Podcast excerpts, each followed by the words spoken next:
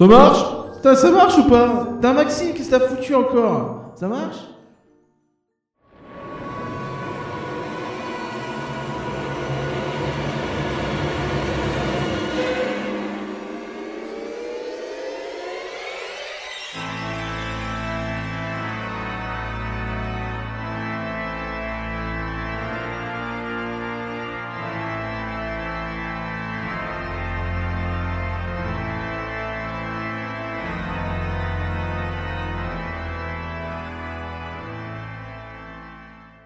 Rien que d'y penser, le podcast du Label et la Bête qui commence toujours par une station de Tontowald, comme par exemple C'est sympa cette attraction à Nigloland, venez, on l'a refait, on appelle ça Hunton Mansion. Par contre, j'ai pas compris, il est où Eddie Murphy? Mais il est où Nagla? Rien que d'y penser, numéro 146, salut Éparcurien, comment vas-tu? Euh, Ça va bien et toi? J'ai une petite question, ça te fait quoi d'avoir fait une introduction en chanson avec quelqu'un qui chante avec une voix grave et pas une voix aiguë comme d'habitude? Je sais pas, et c'est la même chose sur l'intro, tu vois. Ça fait pas rien que d'y penser le podcast. Oh, Je peux le faire si tu veux, hein. Non. mais euh, non, trop de montage c'est chiant. J'ai l'immense honneur de revenir, parce que oui, si les gens n'ont pas entendu, en fait c'est Maxime. Non, ça va être écrit dans la description. Et puis euh, ma voix, ça va, on a un peu l'habitude de l'entendre. J'ai l'immense honneur de revenir. C'est on- Maxime de la Music Box. Ouais, de la musique box. Et, puis de rien que d'y penser aussi, hein, Ouais. normalement. Et Officiellement, puis, tu fais euh, partie de l'équipe rien que d'y penser, on rappelle. Oui, c'est vrai, depuis, depuis un an. En fait, il y a un an, j'ai fait partie de l'équipe de Rien du Procès, il y a un an, lorsque vous avez décidé, lorsque Nagla en fait n'avait plus le temps de faire des podcasts et de les monter, ils vous avez dit ouais, ça te dirait de venir euh, faire un podcast pour remplacer Nagla euh, Oui. C'est long comme intro. Donc j'ai l'immense honneur de faire mon retour, tout comme le format des présentations d'attractions à travers le monde des parcs Disney fait aussi son retour. L'année dernière, vous avez été plutôt positif quant au podcast sur Space Mountain, je crois. Enfin, c'est pas moi qui ai les commentaires. Ah, en tout à fait. Ouais. Ce qui fait qu'on se dit la même chose. En fait, on va faire la même chose. on Et- s'est dit qu'on faisait trop de podcasts actu ces derniers temps, alors on essaie de moins en faire. Ouais, c'est vrai. euh, Energylandia il y a deux semaines, euh, c'était vachement bien. Et puis euh, euh. Together, il y a trois semaines, un mois. Et on parlera pas des, on parlera pas des passeports annuels aujourd'hui. Mais avant de vous donner un petit aperçu du sujet, normalement que vous avez déjà lu aussi dans le titre et puis la description du podcast, on a un petit truc à vous dire. Ah ouais?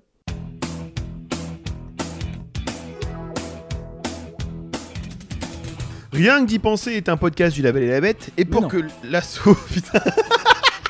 ah non, je te promets, la coupure comme ça, j'attends Mais tu vraiment. le coupes pas Leur frère, je suis désolé. Il y a 12 coupes à faire en combien de temps mais, mais, mais faut pas la faire la coupe Le mais non, fallait pas le couper, était bien. Rien que d'y penser est un podcast du Label et la Bête. Mais non. Et pour que l'assaut fasse du contenu de qualité, on Et a ouais. besoin de votre aide. Pour ça, vous pouvez nous aider via Patreon. Vous pouvez aussi nous aider gratuitement en nous laissant des commentaires de soutien sur euh, Spotify ou Patreon, tout ça. Enfin, c'est ton truc aussi à toi. Le Ou, flux, euh, le flux, euh, ici présent n'a pas été financé par l'association. Non, pas du tout. J'attends impatiemment de me faire rembourser mes 15 balles, mais on sait jamais au cas où. Et où, en dessous, vous pouvez aller sur le site elabel.com pour retrouver les différents contenus et puis nous laisser un petit message de soutien. Oui. Alors, Éparcurien, es-tu prêt pour les remerciements?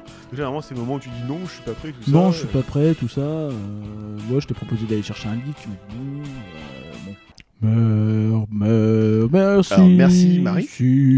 Merci, euh, merci. merci, Merci, Greg. merci, Merci, merci, Merci, Pierre. Merci, Damien. meurs, Merci, euh, Goodcar, notre merci, killer préféré. Merci, Merci, Samuel. Merci, Antinia. Merci, Antoine. Merci, Florian. Merci, Ludwig. Et merci, Nick au ciné.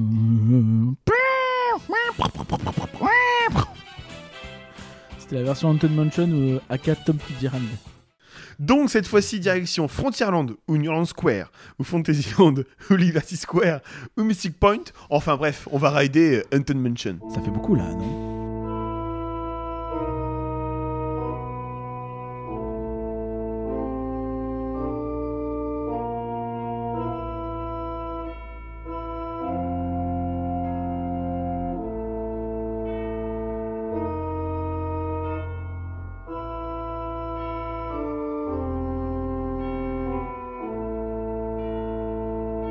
Avant de commencer ce podcast, il me paraissait important de faire un point sur la différence entre les trains fantômes et les maisons hantées. Alors, je vais citer Wikipédia, tu pourras en dire plus, ou je crois que tu vas pas être d'accord. Un train fantôme, c'est une attraction scénique avec un wagon sur un thème d'horreur, alors qu'une maison hantée, c'est une attraction pédestre sur le thème de l'horreur, surnaturel, prison, hôpital, psy- hôpital psychiatrique par exemple.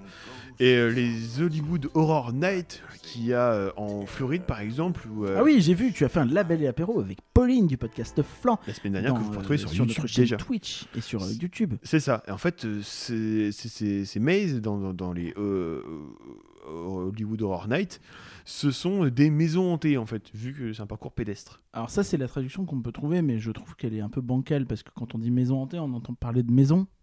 Sauf qu'une maison hantée euh, qui se passe, par exemple, je sais pas, Astérix, tu vois, ils utilisent le terme maison hantée. Dans des catacombes, c'est pas une maison. Des catacombes, c'est pas une maison. A priori, il y a personne qui y habite. Donc, ça marche pas? Si c'est juste un cube sur deux étages, c'est pas une maison hantée. Oui, très bien, très bonne blague. Elle avait été faite dans Lego Master. Et euh, sinon, euh, non, en fait, euh, pour moi, hein, moi, ma, ma définition à moi de, de, de, de, de pauvre type, c'est que un train fantôme, c'est les trucs que vous allez trouver en foire.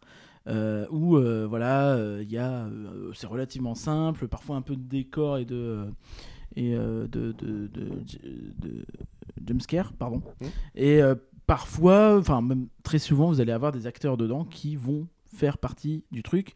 Alors que vous êtes dans un train, oui, bon, bah, chez Disney, euh, il y a 18 personnes de la commission sécurité qui, qui se hérissent le poil. À Walibi, c'est un samedi matin euh, dans Popcorn Revenge. Et- mais, mais, mais voilà, c'est comme ça. Et, euh, et, et- mais, mais effectivement, ouais, bon, pour moi, il y, a- il y a quand même une différence majeure. Parce que c'est vrai que, est-ce que Haunted Mansion, est-ce que, euh, je sais pas à quel point tu as travaillé ta recherche sur ce podcast, parce que moi, j'ai rien branlé. Euh, est-ce que Haunted Mansion est une des premières maisons hantées Non, avec un parcours? Non, c'est euh, le premier. euh, en fait, c'est les trucs de foire qu'il y avait avant. C'était les trucs un petit peu génériques qu'on trouvait partout dans les foires ou dans les d'attractions euh, avant Disneyland. Et euh, par contre, le, premier vraiment dans le style d'Anthony Mansion, qui plus tard a quand même été beaucoup copié- copié-collé, le premier a été fait en Californie. Donc celui de, de Disney Oui. Ok. En fait, il a, il a vraiment euh, Donc un petit peu. concrétisé, il a concrétisé le, le système Donc- des maisons hantées. un petit peu comme l'an dernier, quand on parlait de Space, on parlait euh, de un des, euh, des piliers des coaster indoor. On disait qu'un coaster indoor, le- sur c'est quand même spatial. très souvent sur l'espace et que bah, c'est pas pour rien, etc. Est-ce qu'on peut pas un peu se dire qu'aujourd'hui, un des piliers des parcs d'attractions, qui est euh, la maison hantée, euh, le parcours scénique euh, horrifique, Ouais. finalement, euh, bah, ça vient aussi de de, Disney. de Disney. Ce qui fait que les Haunted Mansion, quand tu dis c'est un peu les pieds par action, là, pour mettre un petit peu le contexte des Haunted Mansion euh, dans les parcs Disney. Ouais. Le premier, bien sûr, il ouvre en Californie. Mais avant son ouverture, qui est en 1969, l'ouverture Disneyland en Californie en 55, Walt Disney pense déjà à un dark ride euh, qui fait peur dès 1955, euh, à peine à l'ouverture du, parc Disneyland. Il choisit le Har- Harper Goff, Harper Goff pour réparer des concept art autour de ce, thème-là. Harper Goff, pour, euh, pour rappel, hein, c'est celui qui a réalisé les décors et les effets spéciaux de 20 milieux sous les mers, le film, euh, pas l'attraction qui est géniale euh, à Tokyo, euh, qui a aussi réalisé Oui, oui, c'est les, au Japon, les, les décors et les spéciaux de Charlie et Chocolaterie, et puis les premiers concepts en fait de Disneyland en Californie et puis de, de- du World Showcase euh, à Disney World. Le concept art le, le plus connu qui- qu'il ait fait pour, pour cette première version d'Anton Mansion, alors, connu oui et non. Enfin, moi, c'est durant les recherches que je l'ai que je l'ai retrouvé. Je l'ai peut-être déjà vu, mais pas tellement marqué. En fait, ça fait un, un- un chemin de terre où est-ce que tu passes devant une église et puis tout au fond, en fait, t'as le manoir qui est en, en hauteur sur une butte avec un, un cimetière juste devant. Ouais. Ouais, un truc un peu classique finalement. Oui, bah, un classique surtout maintenant, euh, vu que le système des manoirs hantés, les maisons hantées, euh, est plutôt imposé. Je pense que après, y a, y a- tu vois, y a, ce qui est intéressant, c'est que je pense qu'il est probablement très connu, mais nous, on a tellement dans notre imaginaire Phantom Manor qui prend toute En la tant, en place. tant qu'Européen, oui, je pense. Euh, ça prend toute la place, ça prend beaucoup de place Ouais. visuellement dans notre tête Phantom Manor. Ouais. Quand on voit tous les concept art de Phantom Manor, mais ceux de Haunted Mansion, euh, on y fait moins attention. Ben, vois, Moi, j'ai jamais fait de Haunted Mansion, toi si, donc tu vas pouvoir nous apporter une expertise très pointue. Par rapport, à, par rapport à Tokyo, tu vois quand même vachement le bâtiment aussi. Alors plutôt reculé un peu en hauteur aussi, parce que le bâtiment est très haut. Mais par contre très très loin en fait de- de- du bâtiment de Phantom Manor qu'on a nous en France et donc du, du concept art qu'on qu'on retrouve. Euh, tu vois, de loin en fait, de, de loin en fait, ça ressemble vraiment à- au manoir de, de, de- de, de Phantom Manor. Et en fait, quand tu t'en rapproches, ben, tu es plus en fait dans, dans le style du Haunted Mansion qui est en Californie actuellement. D'accord. Tu sens vraiment que quand il commence un petit peu à préciser, il est plus dans un style en fait de, de maison de plantation. Ouais. Bah, ce qui était à l'époque euh, c'est le plus, le plus connu par rapport à... Bah oui, puis il y avait ce côté un peu où tu avais des maisons de plantation qui étaient euh, abandonnées, tu avais des maisons Oui. de plantation qui étaient plus compliquées depuis bah, la fin ça. de l'esclavage, forcément, euh, qui Oui. euh, bah, est pas si loin que ça. hein, dans les années 60, euh, aux États-Unis, euh, t'es pas non plus euh, Ouais. très très très loin de ça. Donc finalement, euh, évidemment, en fait, ça, ça joue un petit peu sur ce thème-là. Euh, je sais pas, parce que je n'ai pas lu ton déroulé, parce que je suis comme ça, euh, à quel moment tu as prévu de parler des films, mais. euh, Ah putain. voilà. Non, mais justement, c'est quelque chose qu'on voit qui est intéressant en fait dans le, dans le film récent euh, sur, sur Phantom Manor, Haunted Mansion. C'est pas grave, moi je les ai vus donc euh, t'inquiète. Où en fait, justement, il y a un, des personnages dans l'eau qui est fasciné par les maisons oubliées Ouais. dans le bayou, dans, euh, en euh, Nouvelle-Orléans, Garde l'idée. etc. On va en reparler. Il y a une réflexion que je me faisais par rapport à, par rapport à ce concept art, alors euh, qui n'a peut-être aucun lien avec, euh, avec le Haunted Mansion, c'est qu'en fait, il n'y a pas de référence religieuse dans les différents parcs Disney. Là, tu vois, tu avais un concept art avec une église, c'est peut-être la seule fois où tu as une réelle référence au niveau des bâtiments, au niveau des histoires, sur l'aspect religieux, euh, sur euh, la religion. Non, c'est vrai que euh, c'est tu, tu, tu m'as fait cette remarque en off et euh, j'ai j'y réfléchi un petit peu. Peut-être à Epcot, dans les pavillons. T'en as peut-être, mais je pense que ça doit être relativement discret. Parce que finalement, tu vois, le... qu'est-ce qui serait évident pour parler de, de relations euh, entre Disney et, et les religions? Bah, Outre euh, le côté très, euh, très nationaliste de Disney, etc., Ouais. côté très américain où tu pourrais te dire, bah, évidemment qu'il y a forcément plein de références à la religion. Je pense que tu en as peut-être à droite à gauche, tu as peut-être que des, des props dans le, le Carousel of Progress, ou tu as peut-être une Bible dans un coin, ou des trucs du genre.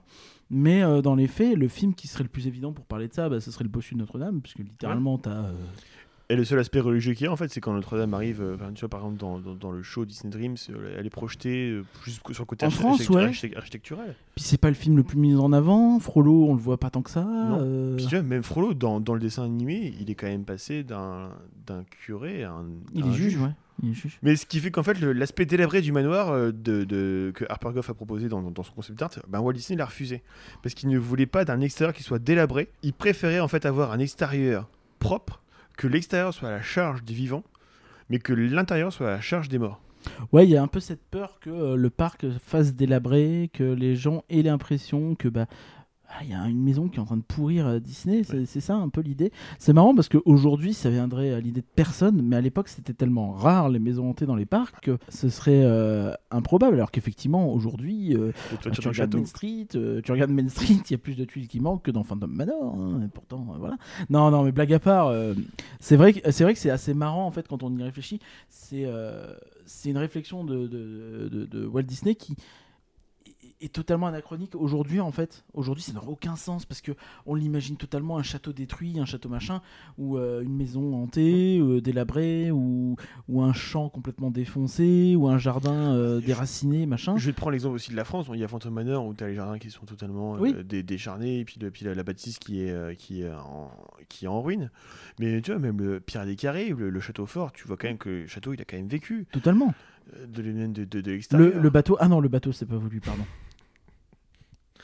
Alors que euh, même dans d'autres parcs, euh, hein, tu vois, Efteling, euh, la danse macabre, l'attraction était. Enfin, Spootlock à l'époque, était, le château était totalement détruit. Bah, parce- c'est parce qu'au sens large aussi, on l'a un peu accepté, tu vois. Dans, dans notre culture aujourd'hui, euh, les films, les machins, euh, c'est accepté aussi Ouais. que tu as ce côté où ouais, tu peux avoir une maison hantée, tu peux avoir un truc. Ouais. C'est un élément scénaristique qui peut exister, un élément de décor qui peut, euh, qui peut être recherché en fait, le côté Mm. délabré.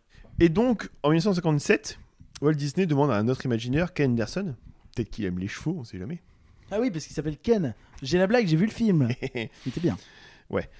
Euh, Ken Anderson, qui a été appelé donc par Walt Disney, il a fait aussi un concept de parcours pédestre où on visitait la demeure d'un certain capitaine Gore en compagnie de son majordome. Euh, mais en fait, euh, Gore, c'était un pirate qui s'appelait au final Black Bart.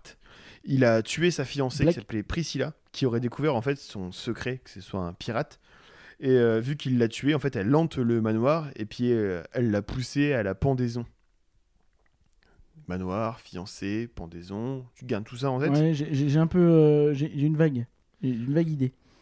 Disney, il trouve ça cool, mais en fait, il repense beaucoup le scénario pour que ce soit beaucoup moins morbide. Et en fait, il y a deux tombes en Californie sur l'attraction qui font référence à cette, à cette histoire. Mais parce qu'il y a une tombe qui s'appelle Bartholomew Gore et donc Priscilla. Incroyable. Et euh, aussi, il y a une girouette sur le bâtiment. euh, Rien à voir avec la chanteuse. Pas du tout. Ouais. Euh, en fait, il y a aussi une girouette sur le bâtiment en forme de, de, de- de- de bateau qui fait référence euh, à, ce- Mary Poppins. à ce- à cette légende. C'était une blague. Euh, ok, merci, c'est je- c'est super intéressant. Je comprends Nagla parfois. Je bois pas autant quand j'enregistre avec Nagla. Il y a aussi des concepts d'une version euh, en ride de Mais Haunted non. Mansion, développée par euh, Wallis Imagining de l'époque et aussi donc Claude Coates qui a participé au développement de Disneyland, de. Pirates des Caraïbes et euh, de Claude Manteau. Je pense nom, je suis aussi, désolé. je te promets quand je lis Claude Scott, je pense aussi à Claude Manteau. bah oui, mais au moins les gens ils comprennent. Parce que voilà, le mot anglais c'est pas évident, mais coats vraiment comme Quat. des manteaux. Quat. Ouais, donc il a fait. euh, il a les- fait les- euh, les- les- Disneyland, il a fait Pirates des Caraïbes, il a fait Haunted Mansion, il a fait euh, il a dans les dessins animés, il a été euh, il a fait Snow White, Fantasia ou même Pinocchio. Ok, c'était des dessins animés, je comprenais pas Ouais. Fantasia. Euh, Disney, euh, Disney, pas Disney. Disney, euh, il, a dit, Disney. Disney, il a Disney. Disney a dit non à un concept de bot road parce qu'en fait il y avait trop de bot road pour l'époque, sachant que c'était avant l'ouverture de, Bien sûr, de, de- Bot de- Ride, mais euh, c'est pas grave. road. Je dis putain, est-ce que je pense à Joe Roddy Disney a dit non à ce concept de Haunted Mansion en version bot ride parce qu'à l'époque, pour lui, il en avait trop. Alors que It's a Small World et puis euh, Pirates des Caraïbes étaient encore en développement à l'époque et c'était euh, pas encore créé. Mais après, c'est hyper intéressant parce que si tu réfléchis, euh, on est vraiment à l'époque des années 60, fin des années 60. Ouais. On est au moment un peu charnière, je sais pas si tu viens après dessus, euh, de, la, de l'expo universelle. Ben, j'y vois légèrement parce que Haunted Mansion est sorti en 69 à cause de ça. Ok, bah vas-y, on, on en reparle. Non, mais Non, non, mais ouais. je- je- Non, mais c'est intéressant parce que du coup, en, en fait, on comprend que à ce moment-là, euh, on sort un peu et on, on franchit un cap de fou chez, euh, chez Walt Disney Imagineering et chez, dans le Disneyland avec cette volonté de, de De- passer à des attractions qui ont un débit colossal par rapport à ce que tu as avant. Et pourtant, les rides, euh, ça y va quand même. Oui, justement. Justement, en fait, t'as Pirates des Caraïbes qui a un débit de fou, t'as It's a Small World qui a un débit de fou, et t'as Haunted Mansion qui aura aussi un débit de fou, mais on ne sait pas encore avec quel rail système. Raconte-moi tout. Et euh, ouais, pff, Small World Pirates des Caraïbes, c'était pas encore à l'époque, mais Disney avait déjà dit non. Il y avait déjà aussi quelques autres attractions euh, euh, aquatiques. hein. Pour l'époque, il y avait Jungle Cruise par exemple. Ou, Ouais, euh, ouais, ouais. trucs comme ça. Ça faisait quand même beaucoup. En fait, c'était intéressant d'innover, et finalement, c'est ce qui paye aussi dans la. Est-ce que ça marcherait vraiment, tu vois une- Tu rentres dans une maison alors que t'es dans un bateau, tu vois Je sais pas si. Dans ce concept-là, je te le raconte, ça Vas-y. fonctionne un petit peu. En fait, on traverse, la file d'attente, ça, c'est une traversée des, des bayous. On tombe sur une maison de style colonial totalement inondée. On retrouve les éléments forts de Haunted Mansion, que le, le foyer, les stretch rooms, tout ça. Tu embarques sur, les- sur le bateau, et en fait, tu ne visites pas le manoir en tant que tel, le rez-de-chaussée, les étages, puis après un cimetière. Mais en fait, tu visites le rez-de-chaussée, qui est inondé, et euh, les, les caves de- du, du manoir, qui lui est encore plus inondé le, D'accord. le- le tout en bateau en fait. Et euh, jusqu'au point d'arriver euh, dans une crypte inondée. Crypte inondée qui peut rappeler euh, le film de Eddie Murphy. Oui, oui, c'est vrai. C'est vrai qu'il y a un peu ça dans le, dans le film. C'est marrant cette idée. Après, je peux comprendre que. Ah, les Pirates des Caraïbes, t'as un peu ce délire de. euh, ouais, le fort, il est inondé, machin aussi. Donc, est-ce que. euh, C'est le meilleur moyen pour pouvoir justifier quand même le fait d'avoir de l'eau dans un bâtiment. Ouais, mais justement, du coup, est-ce que t'es pas trop dans la justification? Sais, quand tu le fais une fois, ça passe et c'est génial. Si tu le fais deux fois, trois fois, est-ce que ça devient pas un peu une facilité? Parce qu'il m'a toujours tué avec Pierre des Caraïbes, c'est autant tu passes dans la ville avec un ruisseau, avec un ruisseau, avec un canal au, au milieu de la ville, pourquoi pas? Mais pourquoi en fait c'est inondé dans les étages? Parce que les prisons, elles sont inondées. Elles se font tirer dessus par les boulets et du coup, a- c'est inondé. Qu'est-ce qui dit que c'est dans les étages? Ben vu que t'es en hauteur et puis que tu descends. Oh, mais t'es en ouais, hauteur, mais en en- tu hauteur. peux être en bord de mer en hauteur. Ouais. ouais. Tu justifies beaucoup trop, je trouve. Oh, oh, hein? Bon. Il y a aussi l'idée d'incorporer le cavalier sans tête. Et en fait, euh, il y a deux tombes en Californie sur l'attraction qui font référence à cette, euh, à cette euh, histoire. Mais parce qu'il y a une tombe qui s'appelle Bartholomew Gore et donc Priscilla. Incroyable. Et euh, aussi, il y a une girouette sur le bâtiment. euh, Rien à voir avec la chanteuse. Pas du tout. Ouais. Euh, en fait, il y a aussi une géoise sur le bâtiment en forme de, de, de- de- de bateau qui fait référence euh, à, ce- Mary Poppins. à ce- cette légende. C'était une blague. Euh, ok, merci, c'est c'est super intéressant. Je comprends Nagla parfois. Je bois pas autant quand j'enregistre avec Nagla. Il y a aussi des concepts d'une version euh, en bot ride de Mais non. Mansion, développée par euh, Wallis Imagining de Wallis Imagining de l'époque et aussi donc Claude Coates qui a participé au développement de Disneyland, de. Pirates des Caraïbes et euh, de Je pense nom, je suis aussi, désolé. je te promets quand je lis Claude Scott, je pense aussi à Claude Manteau. bah oui, mais au moins les gens ils comprennent. Parce que voilà, le mot anglais c'est pas évident, mais coats vraiment comme Quat. des manteaux. Quat. Ouais, donc il a fait. euh, il a les- fait les- euh, les- les- Disneyland, il a fait Pirates des Caraïbes, il a fait Haunted Mansion, il a fait euh, il a dans les dessins animés, il a été euh, il a fait Snow White, Fantasia ou même Pinocchio. Ok, c'était des dessins animés, je comprenais pas Ouais. Fantasia. Euh, Disney, euh, Disney, pas Disney. Disney, euh, a dit, il a Disney. Disney, il a Disney. Disney a dit non à un concept de bot rod parce qu'en fait il y avait trop de bot rod pour l'époque, sachant que c'était avant l'ouverture de, sûr, de, de- bot de- ride, mais euh, c'est pas grave. Rod, je dis putain, parce que je pense à Joe Roddy. Disney a dit non à ce concept de Haunted Mansion en version bot ride parce qu'à l'époque, pour lui, il y en avait trop. Alors que It's a Small World et puis euh, Pirates des Caraïbes étaient encore en développement à l'époque et c'était euh, pas encore créé. Mais après, c'est hyper intéressant parce que si tu réfléchis, euh, on est vraiment à l'époque des années 60, fin des années 60. Ouais. On est au moment un peu charnière, je sais pas si tu viens après dessus, euh, de, la, de l'expo universelle. Ben, J'y vois légèrement parce que Haunted Mansion est sorti en 69 à cause de ça. Ok, bah vas-y, on, on en reparle. Non, mais. Non, non, mais ouais. Je, je, Non mais c'est intéressant parce que du coup en, en fait on comprend que à ce moment-là euh, on sort un peu et on, on franchit un cap de fou chez euh, chez Walt Disney Imagineering et chez dans le Disneyland avec cette volonté de, de De- passer à des attractions qui ont un débit colossal par rapport à ce que tu as avant. Et pourtant, les rides, euh, ça y va quand même. Oui justement. Justement en fait, t'as Pirates des Caraïbes qui a un débit de fou, t'as It's a Small World qui a un débit de fou et t'as Haunted Mansion qui aura aussi un débit de fou. Mais on ne sait pas encore avec quel rail système. Raconte-moi tout.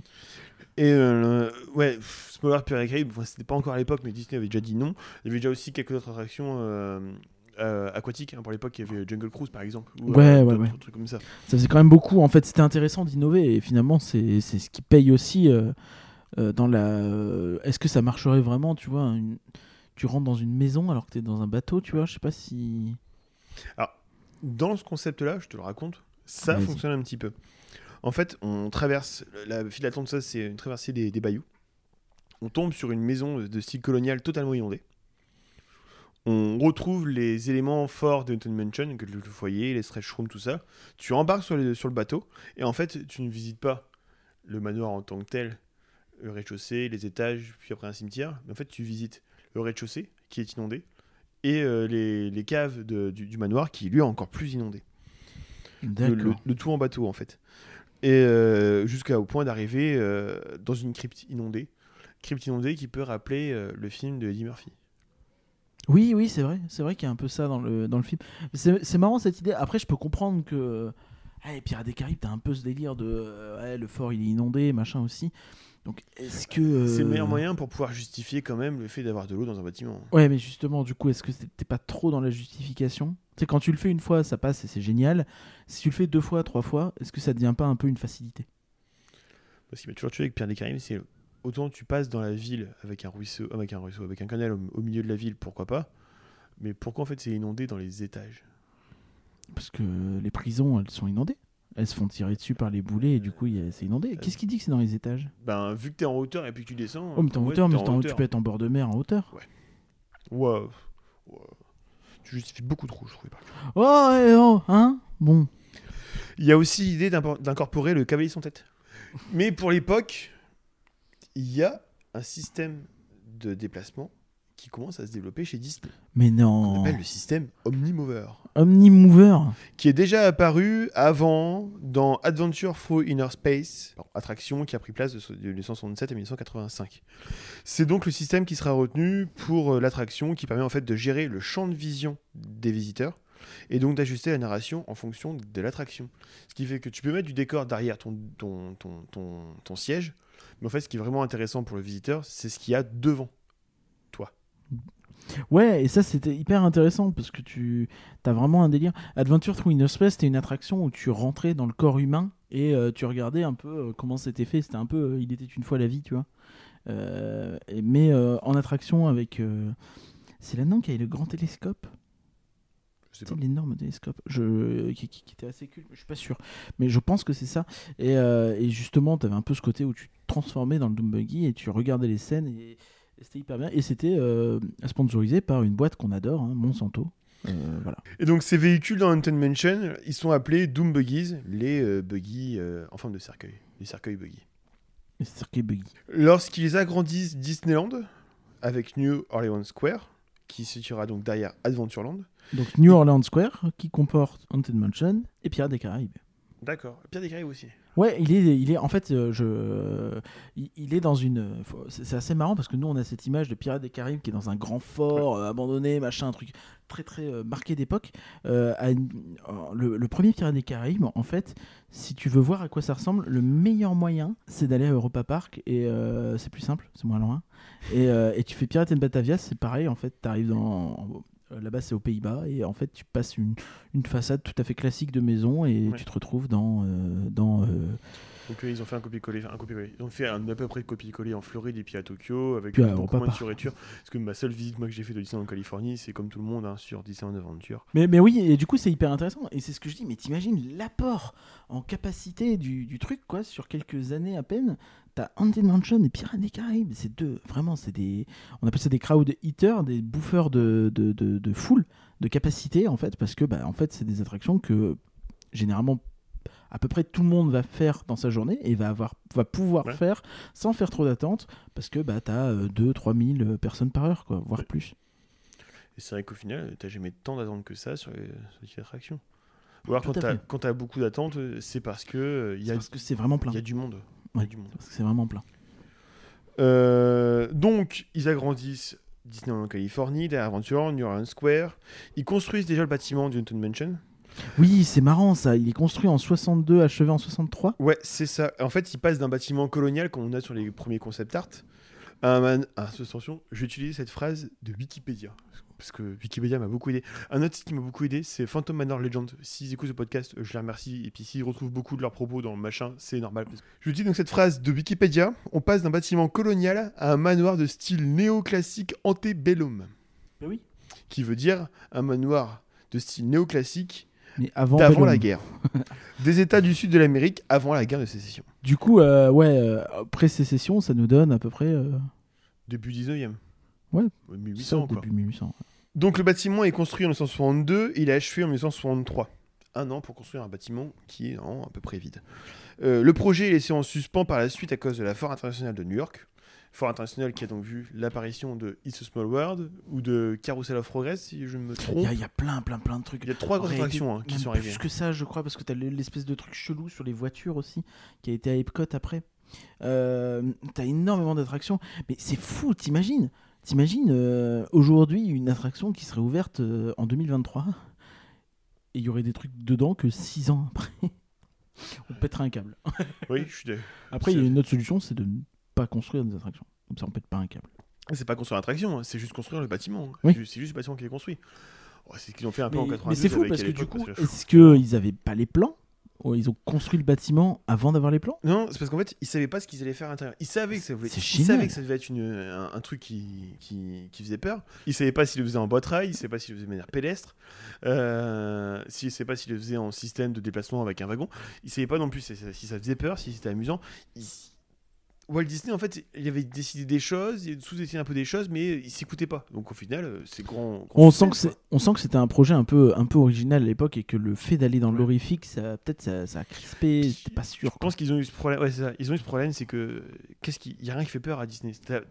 Entre guillemets, t'as pas le droit de faire peur à Disney. Et pourtant, à l'époque, il y avait quand même Blanche Neige. Il y avait Blanche-Neige qui faisait peur et qui leur a effrayant. déjà posé problème Oui. aussi. Au début, il posait problème. euh. T'as eu des panneaux qui ont été mis à l'entrée, des trucs comme ça pour dire attention. euh, attends, il y a des, il y a des, des on-ride de, de Blanche Neige de l'époque, parce que l'attraction est quand même restée longtemps, une, une vingtaine d'années, je crois. C'est incroyable. Hein. T'as des stromboscopes partout, t'as des screamers de partout. euh, c'est Ouais. vraiment flippant.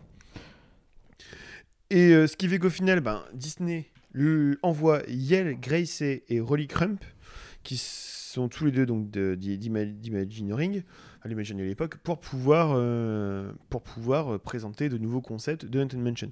Alors, Rolly Crump, c'était un ancien travailliste des studios Disney, et puis ensuite il a bossé sur Tiki Room, Small World, puis sur Epcot et d'autres parcs non Disney. D'accord. Euh... Yann Gresset, on en parlera un petit peu plus tard aussi. Il a beaucoup participé sur euh, Haunted Mansion. Alors, Rolly Crump, lui, il a proposé une attraction avec beaucoup de scènes d'épouvante et un restaurant à la fin de l'attraction pour éviter en fait que, que, le, que le visiteur arrive directement sur un truc qui, euh, qui éblouisse les yeux. Où tu passes du noir à l'éblouissement, tu as une transition avec le restaurant. Ouais, ouais, ça c'est hyper important chez, chez Disney. Ils font vraiment super gaffe à ça. On en avait parlé euh, quand on avait fait un des tout premiers podcasts sur la réouverture de Pirates des Caraïbes où Nagla avait eu tout un topo sur le, la file d'attente, le fait qu'elle soit de plus en plus Ouais. sombre. Euh, et, et ça, on sait que c'est des trucs sur lesquels ils font hyper gaffe. Effectivement, en Phantom Manor, euh, tu le vois aussi. Tu vois que bon, bah, t'as l'extérieur, t'as le foyer qui est très sombre, mais euh, encore un peu éclairé. Au fur et à mesure, c'est de moins en moins éclairé. ouais. La stretch s'éteint, après euh, t'as euh, les lumières dehors, mais elles sont très faibles quoi. Finalement. C'est ça. Euh, donc, il propose une attraction avec beaucoup de scènes d'épouvante. Euh, Disney, lui, il a voulu remplacer cette idée. Il trouve cette idée intéressante, hein, comme euh, tout après chez Disney. Disney trouve, trouve- tout- pardon.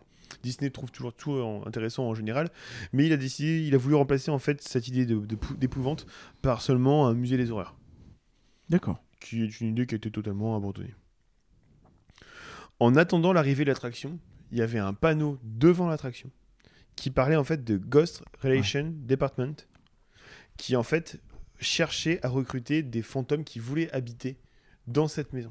Un peu leur façon de teaser la future attraction. Qui euh, faisait peur, mais euh, oui, mais Ouais, non, en fait. c'est un peu rigolo quand même. Et... Ce qui fait qu'en fait, on retrouve un petit peu, alors, dans, mes, dans mes différentes recherches, hein, et j'ai j'ai quand même trouvé cette idée de, euh, c'est en fait une maison de, pour une maison de retraite de fantômes. Oui, c'est ça.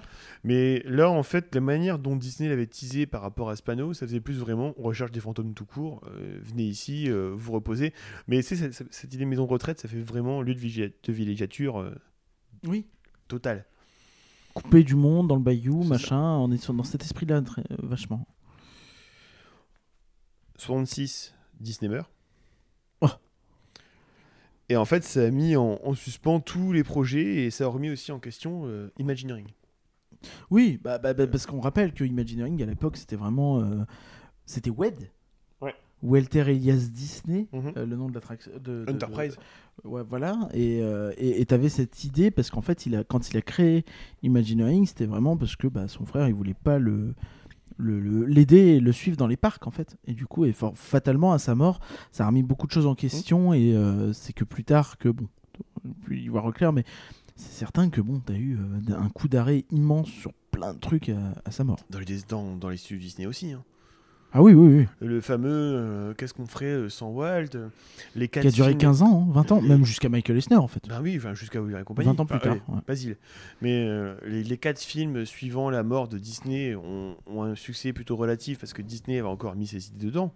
Mais à partir de Bernard et Bianca jusqu'à euh, ben, Basile détective privé, un peu Oliver et compagnie. En fait, c'est même pas ça. Pour moi, c'est juste que de manière générale, ils vivotaient et du coup, bah, ils restaient sur ce côté euh, ah bah on a un truc avec des animaux. Vas-y, on va on va enchaîner les trucs avec les animaux. C'est simple, on prend pas de risques. Qu'est-ce qu'il ferait Walt? Bon, on n'en sait rien parce que Walt c'était un mec qui ben, piquait de les la idées des jungle, autres. les Aristochats, Robin des Bois, Basile, Basile détective T'as privé. t'as ce côté aussi assez marrant où euh, compagnie, Walt n'aimait pas les chats et du coup ils ont fait les Aristochats juste après sa mort qui est assez marrant. En l'idée de se dire euh, qu'est- qu'est-ce que ferait Walt, mais euh, un des premiers films que tu fais euh, après la mort de chats. qui a toujours eu des chats méchants, Figaro, Cendrillon, etc. Enfin des chats qui sont un peu vus comme des présences plutôt Négative. négatives, ouais. Et puis derrière tu fais ah bah on va faire on va faire les Aristochats. Claude Coates, qui avait donc déjà travaillé sur le projet, était partisan lui plutôt du côté sombre de Haunted Mansion. Ouais. Et Mark Davis, qui était euh, animateur, je crois aussi, et qui a par la suite bossé chez chez Imagineering, lui était plutôt euh, du côté léger. Mark Davis, euh, Un homme qui valait plus d'un clou. Euh, Mark, Mark- Mark Davis, c'est ceux qui ont rejoint Walt assez vite. Qui, euh, c'est un animateur en fait qui a bossé sur bah, tous les trucs d'animation de chez Disney. un des euh, neuf sages. Un des fameux neuf sages, un des fameux Tout neuf fait, animateurs qui a géré tout de la première partie. C'est ça, euh, bon, euh, en termes de film, ça va de Blanche-Neige au 101 Dalmatien. Bon, tu sens que euh, sur la fin, c'était plus trop le focus et qu'il était quand même beaucoup plus sur, euh, sur les parcs que sur les films. Mais, euh, mais oui, c'est- hyper. euh, Quelqu'un d'archi important. Il a bossé sur Jungle Cruise, sur. Bah, Haunted Mansion, Pirates des Caraïbes, le Carousel of Progress, Tiki Room, même Lincoln, etc. Enfin, ça fait partie de euh, vraiment ces animateurs qui ont fondé le début euh, des parcs à thème. Quoi. Et sa femme, c'est Alice Davis qui a bossé sur It's World à la même époque. En fait, quand on regarde le, le Imagineering de l'époque, tu... aujourd'hui, quand on pense Imagineering, on imagine vraiment une énorme boîte avec plein de gens, plein de projets qui vont dans tous les sens. À l'époque, je pense que c'était quand même À l'époque, beaucoup plus resserré. Il y avait beaucoup moins de parcs, il y avait beaucoup moins de projets. Et même si tu avais trois projets, bah, les gens ils pouvaient bosser sur les trois projets, euh, etc. À l'époque, même encore jusque dans les années 90, hein, quand tu regardes Disneyland Paris, euh, tu mets beaucoup de des grands noms, mais euh, Je pense qu'à l'époque de Disneyland Paris, tu étais déjà plus loin parce que tu as construit quand même beaucoup de parcs, T'es tu as entre les construit deux. beaucoup t'as d'attractions. vraiment des grands noms, des grandes, des, des grandes têtes pensantes quand même. Hein, quand on parle de, de Tony Baxter par exemple, Ouais, mais qui est t'as dans quasiment de- tous les projets, mais plus petits imaginaires en dessous. C'est ça. Alors que je pense qu'à l'époque, tu vois, enfin aujourd'hui, euh, le type qui a écrit tout le script de euh, Rise of the Resistance, je pense que personne sait qui c'est en fait. Parce Mm. que c'est probablement pas une seule personne. C'est pas George Lucas? Euh, je crois pas. Si c'était de l'humour. Voilà. Nagla, ne t'énerve pas. Euh, tout va bien se passer. Donc Cla- euh, Claude Cos pense à un truc sombre, Mark Davis pense à un truc léger. Ils vont demander à X Atencio, qui est euh, Le un- parolier de Pirates des Caraïbes. parolier Pirates des Caraïbes, qui est aussi un Pareil, un ancien scénariste, animateur, hein, un ancien scénariste de studio, films, je et crois, puis, euh, etc. ouais. Et puis au final, est décédé il y a pas devient très longtemps, imaginaire- ouais, il y a 5-6 ans maintenant. Bah, Et donc, en fait, X, X Atencio, ils vont lui demander d'écrire les ch- la chanson Green Green Ghost, qui servira en fait de fil conducteur à l'attraction. Et en fait, cette chanson, c'est une invitation à la fête par les fantômes. Ils, ils invitent les vivants à faire la fête au sein du malheur. royaume des fantômes. Pour la traduction euh, tout à fait relative euh, en français. Non, mais c'est vrai que c'est hyper intéressant. Donc Parce en que fait, c'est ça qui donne le fil. Et si tu regardes, c'était la même chose sur Pir- Pirates des Caraïbes. C'est l'attraction qui a donné le fil. On est des pirates, on est des forbans, machin. Et- et c'est ce côté-là. Et ce type, à chaque fois, il arrive, il fait son script de chanson. Et du coup, il s'articule. Ils articulent tout autour de ça. C'est ça. Ce qui fait qu'en fait, au final, ben, t'as ce côté un peu sombre dans la chanson. Tu parles de mort qui t'invite à faire la fête, donc qui t'invite en gros à mourir. Mais en même temps, il t'invite à faire la fête. Ouais. Donc, euh, c'est- plutôt joué. Tu dis, ouais, et puis il y a Pirates des Caraïbes, c'est la même chose. Euh, oui, Pirates des Caraïbes, en fait, tu te rends compte, tu vas te faire dépouiller, mais de manière amusante, par des pirates qui sont plutôt rigolos. Mais du coup, là, si euh, ça nous invite quand même à la fête et les fantômes, tout ça, et que tu as un restaurant à la fin, est-ce que tu penses que le service est garanti impec La musique est écrite par euh, Buddy Baker, qui avait fait aussi la musique d'autres attractions des parcs Disney, comme par exemple Universal of Energy. Il a même fait beaucoup plus tard la Buddy Baker qu'on pourrait traduire par mon pote boulanger. Quand même. Il a même fait beaucoup plus tard la musique de la première version de Sinbad. Celle qui a été Euh, remplacée parce qu'elle était trop sombre. Oui, à Tokyo Disney Sea. Et la musique de maintenant, elle est par Alan Lincoln, elle est Lincoln dans mon cœur. Mmh. Euh, il a fait aussi par Il exemple s'est fait les. mal en les- tapant son cœur. hein, je, vous le dis. je vous le dis parce que vous l'avez pas vu, mais il s'est vraiment fait entendu mal. dans, dans le micro. Euh, il, a aussi, il a aussi fait l'orchestration de, de, de en 1977 euh, sur des chansons des, des frères Charman. Euh, sur le point de vue de la musique, on est sur quelque chose de très descriptif. C'est- C'est important par rapport à l'attraction. On est sur quelque chose de très descriptif en fait. Il y a trois grandes musiques qui résonnent. Une à l'orgue, très calme, dans tout ce qui est stretch, début de l'attraction, file d'attente. Ensuite, il y a un orgue plutôt fou dans la salle de bal.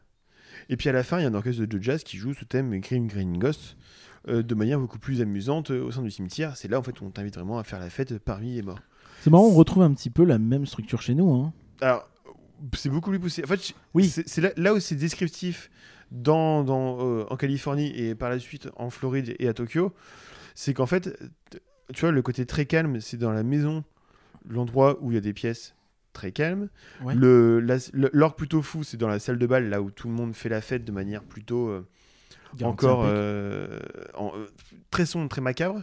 Et puis après, au final, tu as tous les fantômes qui font la fête, qui s'amusent. Donc là, c'est plus sombre, c'est- plus macabre, c'est vraiment. euh, C'est drôle, donc en fait, t'as un truc de jazz qui est beaucoup plus amusant, qui est beaucoup plus léger, beaucoup plus populaire. après, c'est parce qu'aussi, eh ben, Bah, un chez nous, on a un peu le même style, je suis désolé. Enfin, certes. En fait, nous, c'est narratif. poussé, Parce mais- que nous, chaque scène, chaque scène aura vraiment son orchestration, sa version différente en fonction de la salle où tu es. Donc non, voilà, c'est- différent vraiment sur la construction. T'as un truc beaucoup plus abouti, beaucoup plus narratif en France. Et euh, après, ça se justifie aussi pour faire l'attraction à, à Tokyo, qui ressemble quand même beaucoup à celle de Californie. Euh, c'est qu'en fait, tu sens vraiment que tu as trois grandes parties dans l'attraction à Tokyo, Ouais. tu vois. Toute la scène du cimetière, par actes, exemple, vraiment, la, la scène du euh, cimetière est vraiment énorme. En fait, t'as pas de- de- d'espace entre chaque, chaque, chaque zone. T'as vraiment un grand cimetière, par exemple. Ouais. La narration en Californie, elle est faite durant toute l'attraction. C'est-à-dire que durant l'attraction, t'as une voix qui te parle, qui te raconte toute l'histoire. Encore aujourd'hui? Hein? Encore aujourd'hui ou juste à l'ouverture? Encore aujourd'hui, non. Normalement. Par euh, Paul Freeze, qui a donné sa voix aussi au pirate, euh, commissaire-priseur dans Pirates des Caraïbes. Et euh, t'as euh, un petit changement, c'est que t'as Madame Léota, qui est la voyante dans une boule de cristal, qui euh, est in- interprétée par Leona Toombs, qui donne son visage et son nom au personnage. Et en fait, sa voix, la doubleuse, c'est Elena, Eleanor Hoadley, qui a été la doubleuse de Maléfique et de Lady Tremaine, qui prête donc sa voix à, La-. La, la nana s'appelait vraiment Léota Toombs. Toombs. Ouais. Genre tombe, avec deux os. Tombe. Je pense que c'est fait, elle, elle- elle était faite pour le rôle. Ouais, c'est incroyable. Les projets actuels, ensuite, s'intéressent beaucoup moins à l'histoire comme on l'avait, euh, comme ils ont pu le développer au tout début. Vraiment, hein, c'est cette histoire de de de, de, de- de mariés euh, fantômes, euh, de, Ouais. de, de pirates, euh, donc euh, qu'à se fait tuer, entre les lieux, tout ça. Ça c'est- beaucoup moins dessus. C'est pour ça en fait que c'est beaucoup plus dé- descriptif et Tu, amusant. tu parlais d'histoire de, tu parlais de musée des horreurs de Walt euh, tout à l'heure. Finalement, même si bon, le, le côté horrifique est peut-être pas exactement, On est vraiment sur un on musée garde aussi, un peu ce côté-là, ce côté très euh, scène A, scène B, Ouais. scène C, plus un côté, euh, un ensemble de trucs chelous. Descriptif en fait. Et là ça. encore, c'est quelque chose que tu retrouves un peu dans le dernier film qu'on peut voir. Qui l'histoire du manoir en elle-même, elle est quand même relativement simple et loin d'être aussi Ouais. euh, riche que chez nous. Par contre, euh, ouais, t'as as de tout entre guillemets quoi. Et euh, ce qui fait donc, vu que, vu que t'as vraiment de tout, t'as as, une succession de scènes un petit peu amusantes, l'attraction en fait elle repose beaucoup, énormément même, sur ses effets. En fait, Ouais. tu, tu, tu fais pas Haunted Mansion pour, euh, pour son, son histoire, tu fais Haunted Mansion pour les effets qui sont proposés dans, dans l'attraction. D'accord. Euh, ces effets, ils ont été présentés dans l'émission Walt Disney's Wonderful World of Color. Et donc, en fait, ces effets ont été donc créés par euh, Yael Gracie, que je parlais un peu plus, un peu plus tôt. Euh, il a mis plusieurs effets en marche. Alors, on pourrait les, dé- les décrire lorsqu'on va décrire l'attraction pièce par pièce, qu'on va raconter un petit peu le déroulé de l'attraction. Ouais. Ces effets, alors juste pour résumer vite fait, il y a une stretch room, il y a une galerie de portraits, il y a un couloir sans fin, une séance de spiritisme, il y a les paper ghosts, le hatbox, les bustes qui chantent aussi, les statues qui suivent, les bustes qui suivent du regard les différents visiteurs. Il y a encore plein, plein, plein d'autres effets. Au moins ceux-là, c'est vraiment les plus connus. L'attraction, elle ouvre ses portes le 12 août 1969 avec quelques jours de soft opening pour, pour, pour euh, la presse, pour les cast members. Et en fait, l'attraction arrive quand même 6 ans après la fin de la construction du bâtiment, 7 ans après le début de la, cons- la construction du bâtiment, et 10 ans, même 12, après le début des premières idées d'une attraction qui fasse peur. Ouais. C'est quand même euh, énorme. C'est comme tu dis, hein, c'est pas bizarre de savoir qu'ils ont construit un bâtiment en 223 qui est resté vide pendant près de 7 ans. C'est fou. Hein. C'est complètement fou. Allez, peut-être 6 ouais, six ans, on va dire, le temps qu'ils remplissent le, le- le truc à l'époque. Donc, on va commencer un peu la visite de ce manoir. Vas-y, vas-y, vends-nous du rêve. On traverse les jardins du manoir, on passe dans un cimetière d'animaux de compagnie, on passe devant un mausolée avec des jeux de mots. Donc, durant sur le mausolée, en fait, t'as plein de petites tombes euh, avec euh, chaque personne a un jeu de mots dans, dans- dans son nom Ce qui a un, lien avec la, la peur. Ce qui rappelle chez nous beaucoup Boot Hill. Boot. Hill, oui. Euh, Il y a un corbillard avec un cheval fantôme. Pas Boot Hill. Non, c'est les jeux de mots dans la file d'attente qui sont présents au Japon et en Floride. Non, ils sont. Alors, au Japon, c'est à la sortie de l'attraction. D'accord. Euh, je crois qu'en Floride aussi, et dans l'attraction, en fait, euh, dans la file d'attente d'attraction, c'est un truc beaucoup plus interactif. D'accord. ok. Euh, ou alors, ce que je me suis peut-être planté, n'hésitez pas à nous le dire hein, dans les commentaires. Oui, oui, vous en faites pas. Donc, on a tous, tous à traverser des jardins, on rentre dans le manoir en passant par le porche du bâtiment, un peu comme en France. Ouais. Oui, mais pour l'instant, ça ressemble pas mal, à part le côté.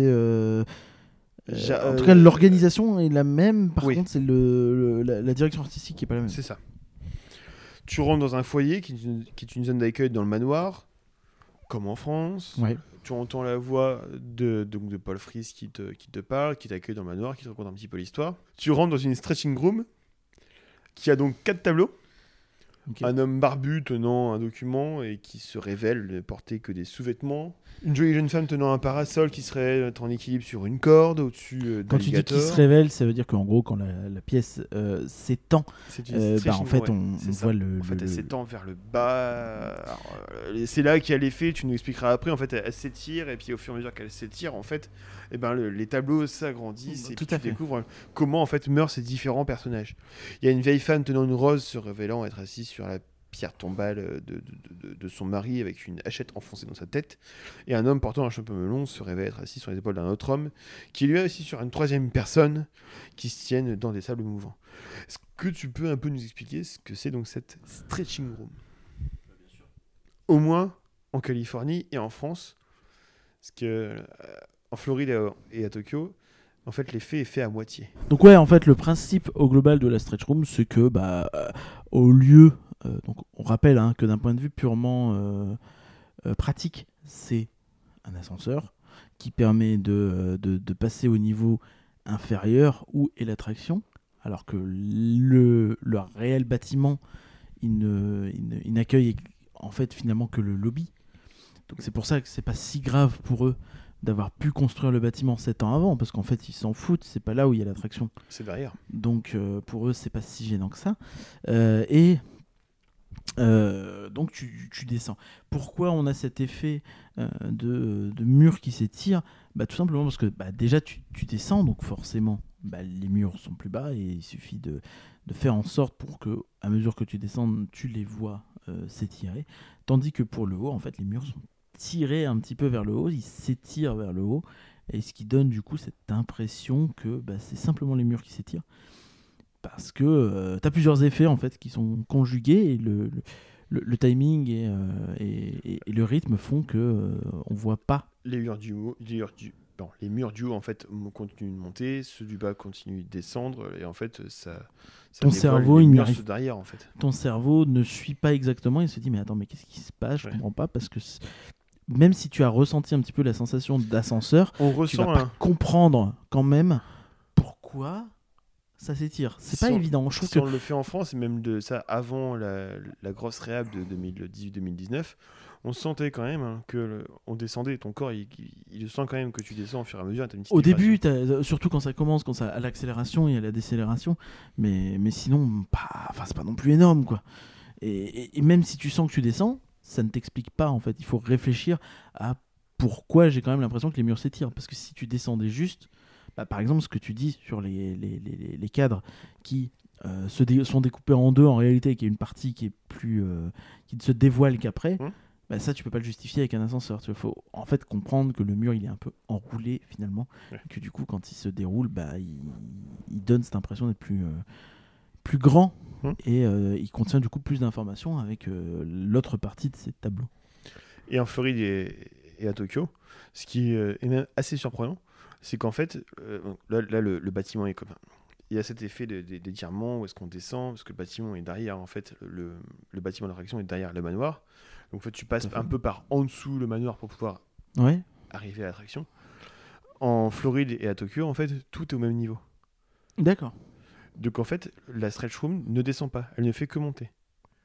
Ce qui peut paraître, je te l'avoue, assez surprenant quand tu fais attraction. Enfin, moi, j'étais, je suis habitué au truc qui descend. Ouais. Et là, d'un coup, en fait, je vois qu'il n'y a pas la petite marche, il n'y a pas le petit rebord, le petit trou entre, entre la stretch room et puis le, et puis le, Ouais. le- le foyer. Tout est sur le même truc. Et en fait, tu as l'attraction qui commence à se lancer. Et puis tu sens que tu descends pas. Ça fait bizarre. Mm. Et quand j'ai quand j'ai fini, je me suis dit est-ce que c'est vraiment euh, vraiment l'effet qui est très très qui marche très très bien? Est-ce que l'illusion est parfaite? Et je me suis rendu compte que non en fait, c'était juste la au lieu d'avoir en fait le sol qui descend, le plafond qui monte et donc tout qui s'étire au fur et à mesure. En fait, c'est juste en fait le, ton, ton premier mur qui continue de monter et puis les, les murs du dessus qui continuent de monter toujours en fait jusqu'au Ouais. plafond. C'est juste une salle euh, tout à fait classique finalement, donc forcément, Qui- qui euh, avec bah, un plafond qui, qui s'étire. T'as pas ce côté ascenseur qui est pratique pour la, pour la plus dans la construction du land finalement que euh, pour l'attraction en elle-même. Parce que ça, ils s'en foutent que le que l'attraction soit au même niveau, mais le fait qu'elle soit plus basse, ça permet bah, d'avoir euh, plus de de mieux cacher le bâtiment. C'est ça. Tout à fait. Dans cette, dans cette stretch room, donc on découvre les différents tableaux avec les gens qui vont mourir. L'orage retentit, la lumière s'éteint, et d'un coup on voit un pendu. Ouais. Ce pendu, on comprendra plus tard en fait que c'est l'une des victimes de la mariée de ce fameux manoir. Mhm. On sort de cette stretch room, on passe devant une galerie de portraits assez bizarres et deux, buts as- et deux bustes pardon, assez stressants. Ces portraits assez bizarres, en fait, d'un coup, au fur et à mesure qu'on avance, on se rend compte qu'ils changent, des, ils changent de, le, le- le tableau change. Les différents personnages dessus, par exemple, vont changer de forme, d'apparence. Ouais. Je sais pas comment on se faisait. Alors maintenant, c'est un effet euh, d'écran ça change et puis voilà, avec les éclairs. Je sais pas comment c'était fait avant. C'était pas simplement un effet, tu sais, comme t'as avec les espèces de cartes là, où 3D, tu sais, tu où les... t'avances ouais, dessus et euh, en fonction de là où tu es, l'image se change. une espèce de truc euh, hologra- holographique. Et puis les deux bus assez stressants, eux par contre c'est juste des bus en fait qui sont euh, creusés Ouais, dans, les, dans- les dans le bustes mur. qui te suivent du regard, regard. Tu, tu parles de cela, euh, qui en chez nous deux. verts à l'époque et qui C'est maintenant de- crème en France. Ouais, oui. Ouais. Et en fait ouais, c'est un, un, un des couples et puis en fait quand tu, quand tu avances dans eux, vu qu'ils sont creusés en fait dans le mur et qu'ils sont pas en, en sortant, on a l'impression en fait que leur regard nous suit au fur et à mesure en fonction de là où tu es. Ouais. À la même manière en fait que Mona Lisa par exemple. Tout à fait, tout à fait. C'est un peu ce même système. On commence notre visite donc en montant dans les Doom Buggy par un passage devant un couloir sans fin et un candélabre volant protégé par une armure de chevalier qui bouge.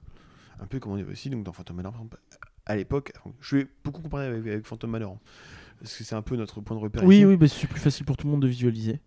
Ce couloir sans fin, c'est une succession de, de vitres euh, un peu en miroir euh, sans Ouais. teint, c'est ça? Bah, c'est comme un palais des glaces finalement, un peu de choses près. hein. C'est juste que c'est un très beau palais des glaces, euh, mais c'est un peu le même Et puis principe. donc tu as un candélabre un peu volant avec un effet donc de- d'apparition disparition des un effet d'apparition et disparition des des de- du, du fantôme de la mariée au moins et puis d'un Ouais. fantôme et donc le, le- le candélabre est au plus proche de toi et puis au fur et à mesure il va se refléter un petit peu au Tout fond du couloir. S'ensuit donc euh, une véranda avec un cercueil très agité et un corbeau aux yeux rouges qu'on retrouvera au fur et à mesure de l'attraction. Ouais, tout à fait. Ça, c'est quelque chose qu'on n'a pas par contre. Le... Non, le cercueil en France, on l'a pas. Le corbeau, oui, on l'a. La véranda, on l'a pas. En fait, c'est la, c'est la salle de piano. Mais c'est pas une vraie véranda. Non, c'est plutôt une salle de musique. Voilà. Ensuite, donc ensuite, le couloir aux portes d'où va sortir différents morts vivants très bruyants et une horloge à- qui est à 13h. Le chiffre, le 12, est en fait 13h. Et euh, au lieu d'a- d'avancer dans le temps, elle recule. Oui. parce C'est que- aussi dans ce. donc, Moi aussi, j'ai vu Stranger Things saison 4. Et euh, alors, euh, bon, les portes, hein, c'est facile, euh, on te fout des effets dessus, euh, du bruit, des lumières, de la fumée, euh, c'est c'est Ça, c'est assez pas compliqué. impressionnant. Euh, L'horloge au 13h, il y a rien de bien, pff, ouais, c'est classique aussi. Quand tu parles des fantômes bruyants, faut, faut, faut bien comprendre que C'est des dans morts vivants en Haunted plus, oui. Mansion, euh, il claque, il tape et il crie. Et il crie. crie. Ce que par exemple à Paris, on n'avait pas avant. Maintenant, il crie un peu à Paris. Maintenant, il crie à- pas un peu à Paris, il crie Il bien. crie beaucoup. Et, et ça, c'est quelque chose qui, par exemple, a changé dans la réhab de 2019. Mais tu les vois pas beaucoup, je trouve, en France. 2018. Alors que dans les autres parcs, tu as tendance à plus les voir, en fait. Tu, vois Tu les vraiment- vois vraiment dans les autres parcs? Alors, euh, à Tokyo, tu les vois vraiment.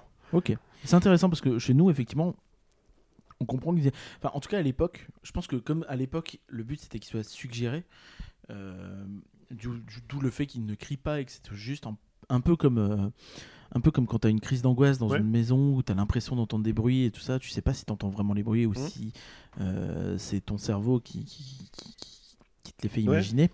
L- t'a- T'avais ce côté-là un petit peu à l'époque, même si évidemment c'était euh, c'était intense, donc tu sais bien que c'est dans l'attraction. Tu as les cris, tu as les, les bruits, mais euh, maintenant que tu as les cris, ce n'est plus suggéré. C'est évident que ah il y a des trucs derrière qui font des trucs, mais on, enfin en France on les voit pas vraiment. Non, on voit, on, on voit un peu des mains sortir des portes comme ça. En fait, c'est pas assez éclairé, il n'y a pas assez d'effet pour que ce soit vraiment euh, concret. C'est pas très assumé finalement. Non, C'est dommage même, parce qu'au final, ben, quitte à avoir des ouais. cris et des bruits, tout ça, mais même avant la réhab, hein, euh, le fait d'avoir des cris, des portes qui bougent, tout ça, ça aurait pu être beaucoup plus assumé. Est-ce qu'il aurait fallu faire un choix entre euh, tu gardes le côté très, euh, très sobre où tu ne mets pas les cris et tu mets pas les mains et tu mets pas les machins, vraiment un côté Ou- horrifique. Un côté très euh, Parce que là, c'est pas amusant. Là, c'est pas amusant, c'est vraiment plus de la peur et qui, qui serait pas non plus. surtout maintenant en alors qu'à l'époque il y avait un côté un peu plus mise en scène je trouve. Et c'est dans le même couloir en fait qu'on retrouve le fameux papier peint au motif de démon avec des yeux verts qui Ouais. s'éclairent au fur et à mesure. C'est peut-être la seule fois où qu'on le voit dans, dans, dans l'attraction. Et euh, c'est un peu le. J'ai jamais compris pourquoi les gens le fixaient autant là-dessus alors que moi c'est un Parce élément que, que, parce que je pense que. Disney, en fait, le vend, euh, c'est un peu le papier peint. le- ben, c'est le papier peint le plus travaillé l'attraction, en fait. Je pense que Disney le vend comme ça. Tu sais, le système de. Ben, Disney le vend, donc les gens le demandent, donc les gens le proposent, Ouais. donc les gens le demandent, et ainsi de suite. Donc Disney a l'impression que les gens en ont quelque chose à faire, que c'est juste les... comme c'est le seul truc. euh. Après, ça permet de faire un peu de merch autour, et puis. Oui. C'est plutôt cool. On arrive durant la séance de spiritisme, donc avec cette fameuse Madame Léota. C'est une médium donc, qui a la tête coincée dans une boule de cristal. Elle convoque les morts et les esprits du manoir grâce à son incantation. Elle est accompagnée durant l'attraction en Californie et euh, dans les, euh, en Floride au, au Japon par des instruments de musique autour d'elle qui volent autour d'elle. Est-ce que à chaque incantation, en fait, tu auras l'instrument de musique qui va commencer à faire de la musique, qui va jouer le thème de Grim Cleaning Ghost. Ouais. Et le corbeau se situe donc euh, derrière elle. Vite fait, son incantation, ça- tu veux la faire en anglais ou, ou tu veux la traduire Je- non, je peux la faire en anglais, ça me, ça me dérange pas. Phrase. Du coup, est-ce que eux, leur incantation, c'est la même que la nôtre C'est différent? Parce que ça ressemble un peu, euh, mais. euh, Ça garde le même rythme au Ouais. niveau de la, de la- de la diction, au niveau de la, de la récitation. je- Il y a quand même beaucoup d'éléments qui changent. Je crois que tout ça s'est changé en général. Ok, donc c'est pas juste euh, plus long que nous, quoi. Non. Donc ça fait Serpents and Spiders, Tale of a Rat, donc euh, serpent et araignée, que de rats. Euh, Call in the spirits wherever they're at, donc appeler les esprits où qu'ils soient. Euh, Rap on a table, it's time to respond. Send us a message from somewhere beyond, donc envoyez-nous un message de l'au-delà. Euh, Goblies and Ghoulies from Last Halloween. Là, je crois que c'est la même chose qu'en France, mais la fin de la phrase change. Ouais, c'est ça. Nous, c'est Creatures of Fright, donc les, les créatures qui font peur. Là, Mhm. c'est euh, de Halloween dernier, ce qui est marrant, tu vois, de, de citer Halloween. Ça fait très festif Halloween. Ça, ça, ça colle pas avec le côté horrifique qu'on a chez nous, donc c'est normal qu'il ait changé. Awaken the spirits with your euh, tambourine, donc euh, réveiller les esprits avec vos tambourins. Jouer l'instrument de musique qui Et- sonne à ce moment-là. Et effectivement, chez nous, ça marcherait pas du tout. Euh, Creepies and Crawlies, euh, Toads in a Pond, Let There Be Music from Beyond Beyond, les créatures encore, hein, et euh, faites de la musique des régions euh, de l'au-delà. Depuis les régions de l'au-delà, euh, sorciers et sorcières, où, où que vous soyez, euh, euh, envoyez-nous un signe. Euh, Sonnez, euh, donc euh, Wizards and Witches, wherever you dwell, give us a hint uh, by ringing a bell. Voilà. Ce qui fait que là, vraiment, dans l'incantation, on sent qu'il y a un truc beaucoup plus amusant, beaucoup plus euh, Oui. festif, joyeux, qui, ouais, qui se n'aurait pas du tout en France, en fait. En, en- en fait, ça commence très très sombre et ça, Ça finit euh, euh, rigolo. c'est un peu rigolo, c'est un petit peu tourné en dérision, c'est un petit peu euh, désamorcé en fait. Et tu sens que tu as tout ce qui fait pour, il y a tout qui est là pour faire peur, mais ça fait pas peur. Un peu comme euh, euh, Pirate? Non, en fait, euh, ça me fait penser, tu sais, aux maisons euh, que les Américains ont à Halloween, où ils font des maisons où tu peux, tu peux rentrer pour te faire peur, pour choper des bonbons ou quoi. Ouais.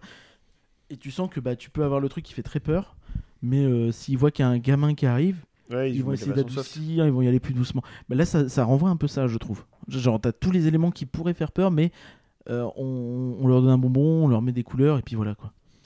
Et une donc, image. hein. Avant cette incantation, t'as vraiment ce truc où t'as les portes avec les, les- les différents morts qui veulent sortir des portes, t'as un cercueil qui est plutôt agité, tout ça. T'as l'incantation, et puis d'un coup, tu arrives dans la salle de bal où tu vois les différents morts. Ouais. Tu vois plein de fantômes qui sortent d'un cercueil, euh, qui sont à table, qui sont en train de s'amuser, ils sont en train de danser, ils sont en train de faire la fête, avec donc cet orgue qui est totalement fou, avec un organiste qui joue. Il y a eu Euh, beaucoup de drama il y a pas longtemps justement parce qu'il parlait de rajouter le, le Hatbox Ghost euh, en, en Floride notamment et de le rajouter avant la scène de l'incantation. oh.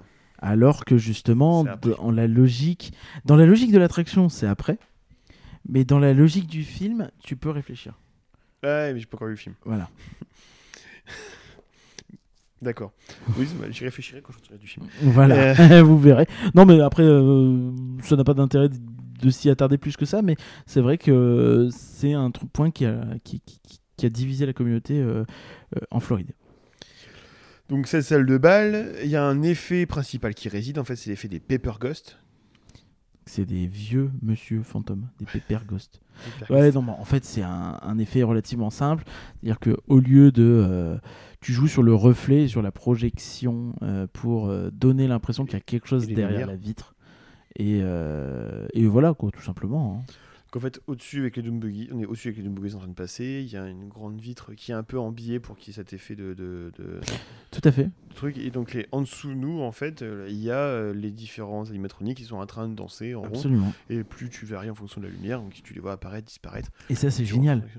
C'est génial. Moi, c'est une facile, scène, c'est- un, un principe, une scène qui m'a fasciné pendant. Puis même encore aujourd'hui, ça me fascine, mais quand j'étais gamin, je ne comprenais pas. Bah, surtout, c'est impressionnant, c'est qu'au final, euh, ça fonctionne très très bien. Euh, Il n'y a pas mieux comme type de projection du point de vue fantomatique.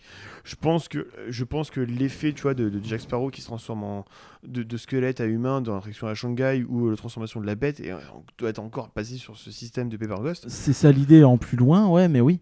En plus précis, en plus poussé, mais Voilà. Mais effectivement, euh, c'est- fou en fait. Et ce que je trouve, euh, tu vois, moi, c'est euh, quand on, quand on a dit qu'on allait faire ce podcast, j'ai- pensé euh, à parler de ça à ce moment-là. C'est que ça fait partie des éléments qui me font dire que jamais, au grand jamais, une attraction basée sur les écrans ne pourrait être aussi fascinante Oui. qu'une attraction basée sur des effets pratiques.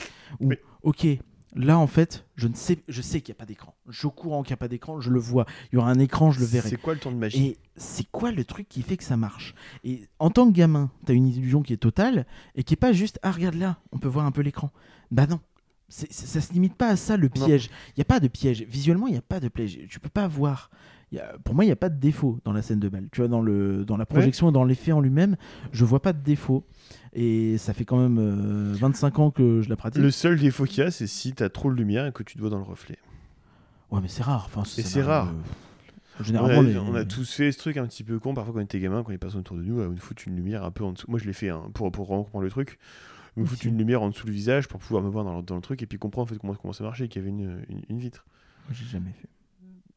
Et il faut qu'il y ait personne autour de toi. Non, pour mais tu, tu vois effectivement qu'il y a une vitre entre toi et la salle de bal. Ça, tu le vois, pour moi. Pour moi, c'est- elle est assez flagrante. Mais, euh, mais le reste, tu le vois pas. Et, et c'est ça qui est génial. Et, et même s'il y a une vitre, c'est pas si flagrant de ok, ça joue avec les reflets et machin. C'est un système qui est un peu plus euh, réfléchi, je trouve, et qui marche très bien.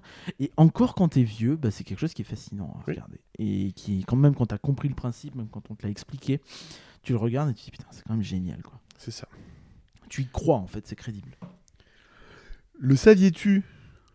L'orgue de balle de cette salle d'Anton Mansion, Ouais.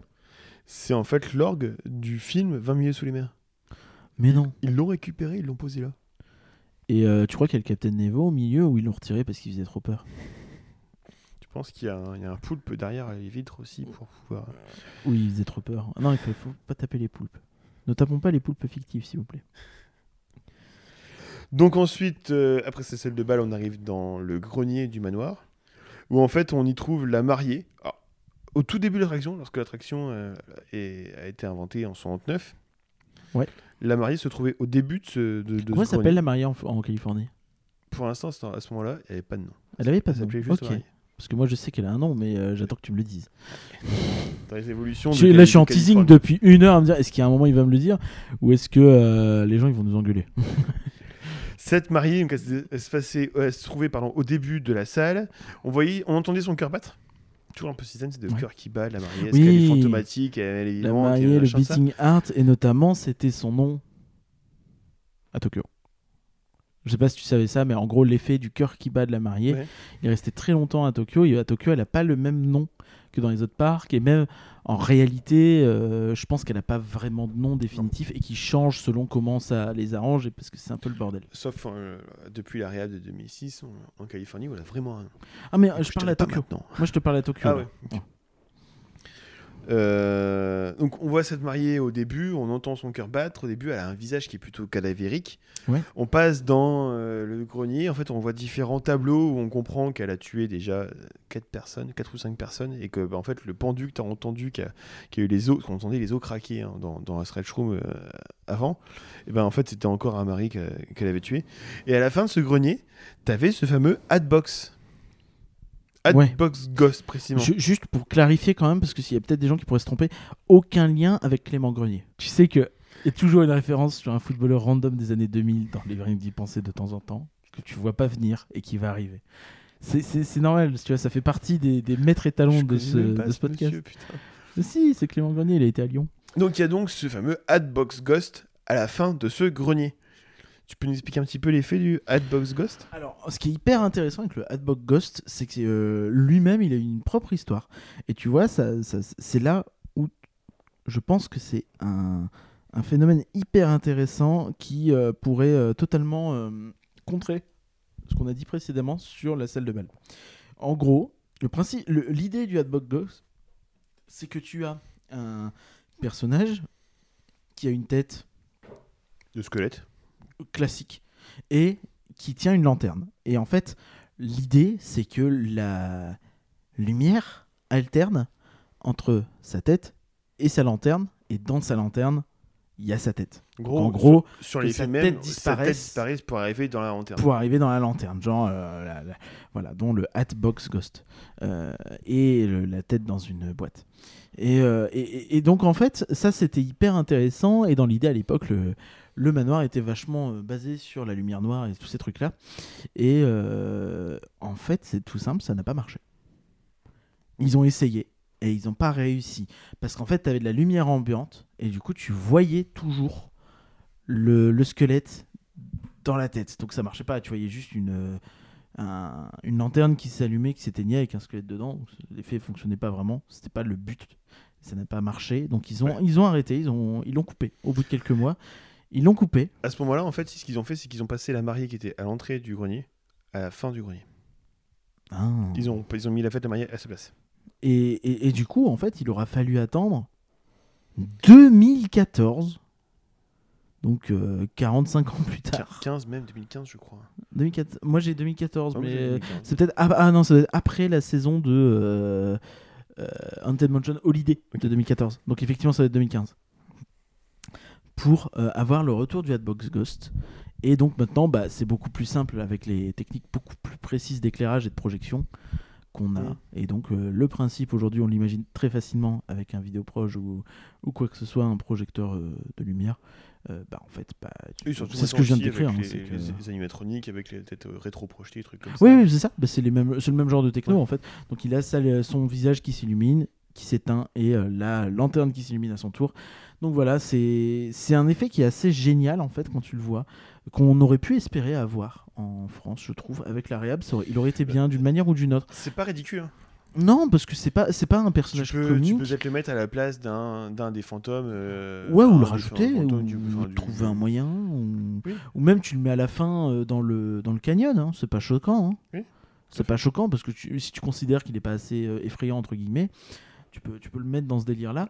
Et, euh, mais tu vois, là c'est hyper intéressant parce que tout ce qu'on disait sur la salle de bal, bah, il est pas invalidé parce que il y a quand même ce côté fascinant de la salle de bal, Ouais. mais les nouvelles technologies peuvent apporter des nouvelles possibilités qui sont super bien. Enfin, je pense que quiconque a déjà vu le- l'effet du Hatbox Ghost, ne serait-ce qu'en vidéo, ça a de la gueule. C'est ça, je suis d'accord avec toi.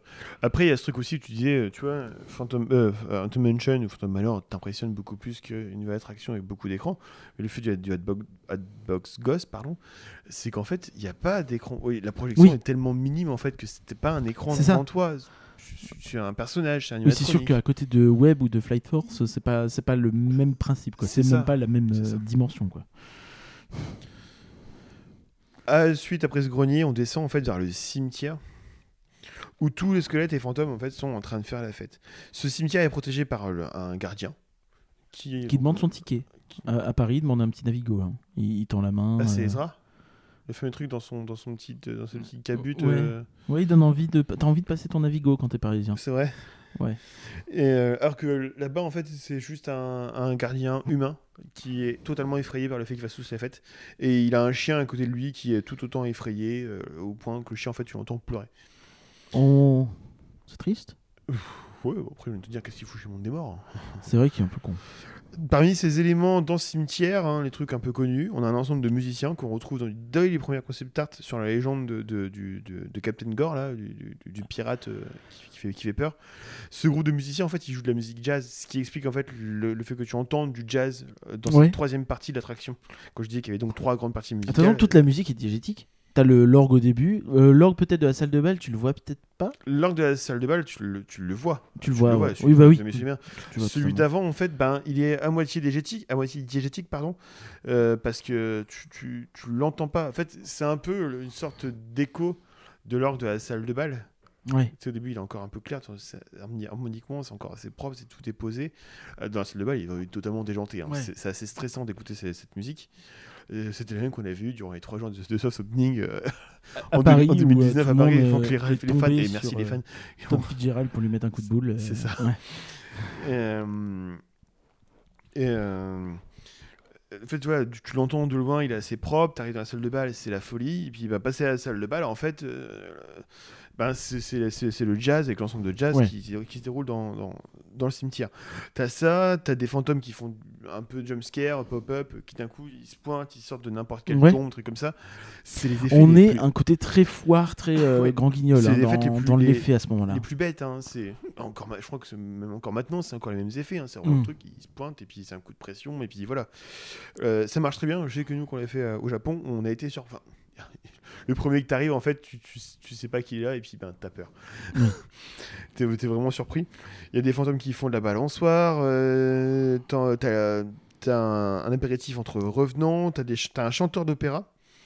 T'as des chanteurs d'opéra où t'as encore un chevalier décapité qui accompagne son bourreau et puis d'un, prisonnier. Le fameux euh, chevalier sans tête. mais qui n'est pas le même que Ichabod Cred, qui était plus prévu de base. Oui, bon, ça. Pas le truc de, de Sleepy Hollow, peut-être une simple référence. hein. Euh, T'as aussi, c'est ici qui se trouve, comme en France, en Californie, les cinq bustes chantants. D'accord. Ceux qui chantent euh, Grim Green Ghost, Come Out to Socialize, la fameuse chanson de Xavier Atencio, et euh, qui sont en fait juste rétro-projetés sur les, sur les bustes. Ouais, qu'on a pris dans l'intro.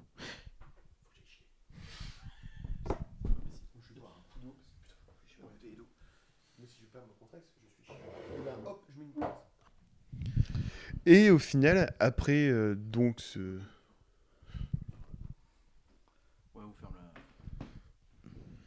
Et donc au final, après ce cimetière euh, assez festif, on arrive vers la crypte où on croise les fameux autostoppeurs fantômes, les Hitchhiking Ghosts, Ah oui, je sais, je les ai vus euh, à Niglo.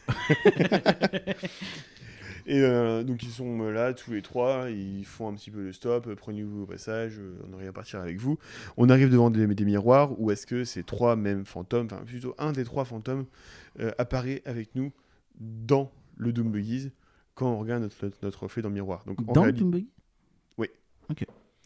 Oui, je dis ça parce qu'avant en France c'était C'était au-dessus. au-dessus. ouais. Et puis la mariée, elle est décalée selon l'endroit. Bref. Euh, Et euh, après, on sort vite de l'attraction avant que. On sort vite de l'attraction avant qu'on nous attrape et qu'on devienne le fameux millième fantôme, parce que c'est donc Haunted Mansion, c'est le manoir hanté et c'est 989 fantômes. Il y a 989 fantômes qui sont dans l'attraction, c'est nous le Tout à millième. fait.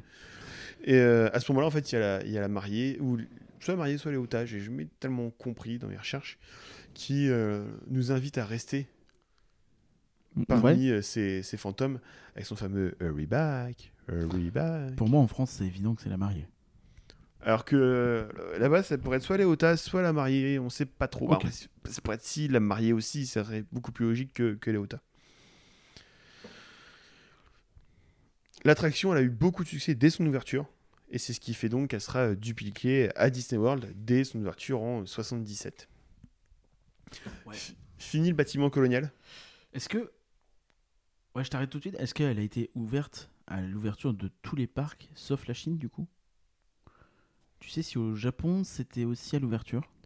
Euh, fini le bâtiment euh, colonial euh, tel qu'on l'a, euh, enfin néo Ouais. machin et tout ça, antebellum euh, de, de, Ouais, ouais, De- chelou là. de la Californie. Là d'un coup on est plus sur un bâtiment néo-gothique en briques rouges tel qu'on Floride, retrouve hein, ouais. dans l'état de New York, Ok. près des rives du, du fleuve Hudson. Ça fait, penser, ça, ouais, ça fait penser à tous les films qu'on peut voir dans la banlieue de New York. hein. un peu. Les films et les séries, tu sais, les briques rouges comme ça, t'en as pas mal. Ouais, euh, un petit peu. Euh, Ici, ça se déroule dans la zone Liberty Square. Ah, c'est le truc incroyable avec Haunted Mansion, c'est que dans tous les parcs, ça ne se déroule pas dans la même zone. D'où ton intro. New, New, Orleans, New Orleans Square pour euh, la Californie, Liberty Square pour, euh, La pour la Floride, La Fantasyland, Nouvelle-Orléans, euh, le New York, plus ou moins, c'est ça, euh, Fantasyland au Japon. Fron- Frontierland en, en, En en France. France. et puis donc la zone Mystic Point pour Mystic Manor. Donc Mansion. un équivalent d'Adventureland finalement. C'est ça. Euh, Liberty Square, hein, pour mettre un petit peu dans le contexte, c'est une zone qui se situe après la fin de la guerre de sécession. Donc Californie Ok. était avant. Ouais, c'est une progression finalement. Ouais. On, a, on garde la même C'est quoi les différences Ouais, explique-moi un peu euh, les- quelles sont les différences. Le bâtiment, déjà. Ok. La file d'attente. Alors, si, si euh, la file d'attente est la même qu'en Floride, on n'a pas. C'est vraiment. On traverse aussi les jardins, mais c'est des jardins un peu moins, un peu moins fournis. Ouais. Tu commences peut-être que commencer à accepter le fait que avoir une maison un peu défraîchie, qui fait un peu peur de l'extérieur, c'est peut-être un peu moins gênant. Le bâtiment lui-même ne fait pas Non. du tout. Pas mais encore, il mais est moins accueillant. ouais, voilà. Il y a un côté un peu Plus austère. Ouais. Euh, tu rentres pas par le- la, la- la porte euh, principale du bâtiment, Euh, ah oui, je connais euh, c'est ça. Mais euh, tu rentres par en dessous. D'accord. D'où le fait peut-être aussi que tu ne descends tu- pas pas, que tu arrives ouais. directement sur le, sur le, sur le truc. C'est assez étrange, hein, parce qu'en fait, ça fait un petit peu entrer caché sur le moment. Par Bah, rapport à ce que j'ai fait à Tokyo. En fait, C'est un peu bizarre en fait, parce que tu te sens moins accueilli dans le bâtiment comme en, en Californie ou même par rapport à la France. Là, c'est vraiment en fait, tu vas rentrer dans un bâtiment qui paraît abandonné. C'est c'est un peu mystérieux, un peu comme de, de, de l'urbex, si tu veux. ouais, ouais. Euh, le, tu, tu- donc euh, ton, ton foyer euh, est un peu plus large. T'as un, un tableau qui est là avec, je pense, un tableau du, de, du- du- de, l'hôte de la maison D'accord. qui se transforme en squelette. Tu arrives dans les stretch rooms qui, elles, ont les, qui, eux, elles, ont les, les mêmes tableaux. Comme je disais tout à l'heure, tu, ne, tu restes au même niveau. Ce qui se sent, C'est pas un ascenseur. c'est ouais. ça, ce qui se sent vraiment. hein. Et en fait, quand tu sors du truc, en Californie, comme en France, tu as le, la galerie des portraits qui, qui change en fonction de Mhm. les tableaux qui changent en fonction de comment tu es. Tu fais un petit demi-tour euh, et puis après tu embarques devant ce grand hall Ouais, ouais. là-bas. Et c'est là que tu vois ce côté un peu euh, entrée, euh, entrée cachée, entrée dérobée, un, un, un petit peu un, un intrus. C'est que tu rentres plus dans, dans une sorte de cave. Ouais. C'est des broches de partout. Et au lieu d'avoir ce fameux demi-tour avec les portraits, et ben en fait, virage plutôt. comment? C'est un virage plutôt qu'un Ouais. demi-tour, mais ouais, ouais. Et ben en fait là, tu as juste un couloir qui te, qui te mène, euh, directement au, au Au double. Ok. Et euh, ces, ces- ces portraits qui changent, en fait, tu les as à partir de la- de l'attraction. D'accord. Donc tu rentres dans l'attraction, tu as un premier couloir où tu as les portraits qui changent. Dans le Doom Buggy, tu vois ça Dans le dans Doom Buggy, le parcours. Ok. Ça, c'est un peu le premier ajout qu'ils ont fait pour l'attraction. Je pense que c'est aussi, aussi pour pouvoir s'adapter en fonction du parcours. Les, les, les parcours des, des quatre attractions, quatre, j'enlève Mystic Manor, sont les mêmes. Euh, les seules différences, la Floride et Tokyo, qui s'est un petit peu adapté au niveau de son, son embarquement et son débarquement pour pouvoir euh, euh, s'adapter en fonction de, de- de la construction du- du- du lieu. D'accord.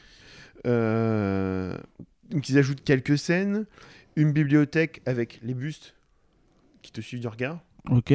Donc là, c'est pareil ici, t'en as beaucoup plus de bustes. Et c'est dans l'attraction, ça C'est Dans le, dans le parcours, ouais. Ouais, dans c'est ça. Donc bien avant en fait le, le couloir sans fin et puis le, Ok. le, le- le chevalier qui euh, qui C'est vachement plus long qui quand même. T'as t'as déjà deux scènes en plus, quoi. T'as oh, plus plus que ça même.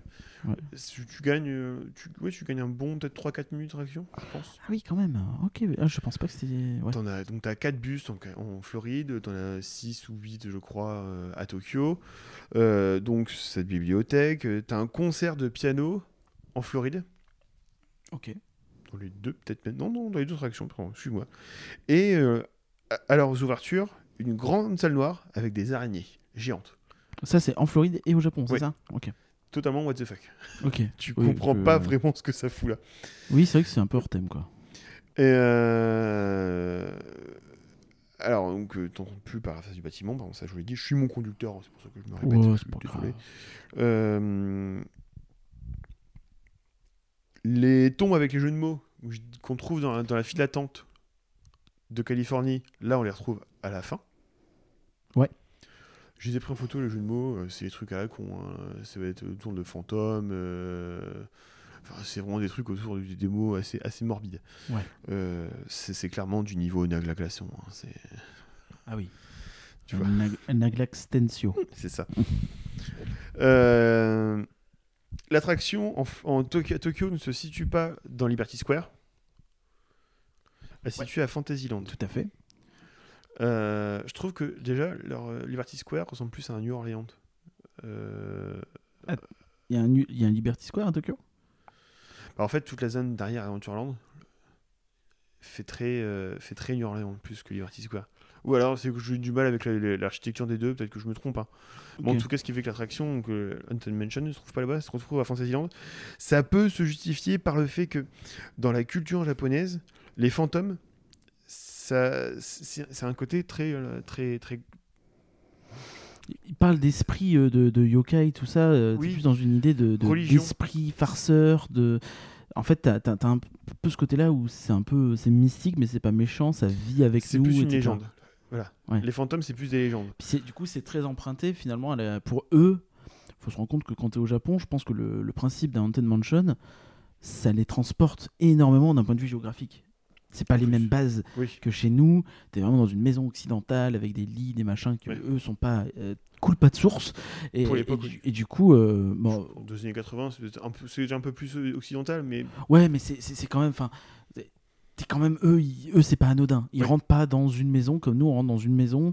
Ils rentrent dans une maison occidentale, euh, machin, qui est beaucoup plus marqué pour eux, alors que pour nous, oui, tu vas avoir le délire d'architecture, etc. Mais euh, tu restes quand même dans l'optique de, ok, c'est un manoir, c'est une maison de riche. Je comprends l'idée, tu vois. Hmm, ok. Et donc voilà, donc vu que euh, les fantômes font plus partie de leur culture, en fait, et ben, ça fait partie plus des contes et des légendes, et que les contes et les légendes, c'est Fantasyland, c'est pas Liberty Square, ni London Square, ni euh, n'importe euh, autre, autre, autre zone. pour eux, c'est de l'ordre du vraiment fantastique parce que c'est très décalé. euh. Tout à fait. La narration se fait bien sûr totalement en japonais. Il y a les Forcément. quelques éléments, genre le maire qui va parler des trucs comme ça, euh, qui sera encore en anglais, mais la narration se fait totalement en japonais. Quand tu parles de narration, parce que quand tu as parlé de la Californie, tu m'as dit qu'il y avait un voice-over tout le long du. Oui, il y a Paul. Freeze qui parle tout le temps dans tes oreilles, dans ton Doom Buggy, euh, qui te parle en fait, qui te raconte l'histoire. Ouais. C'est la même chose mais traduit.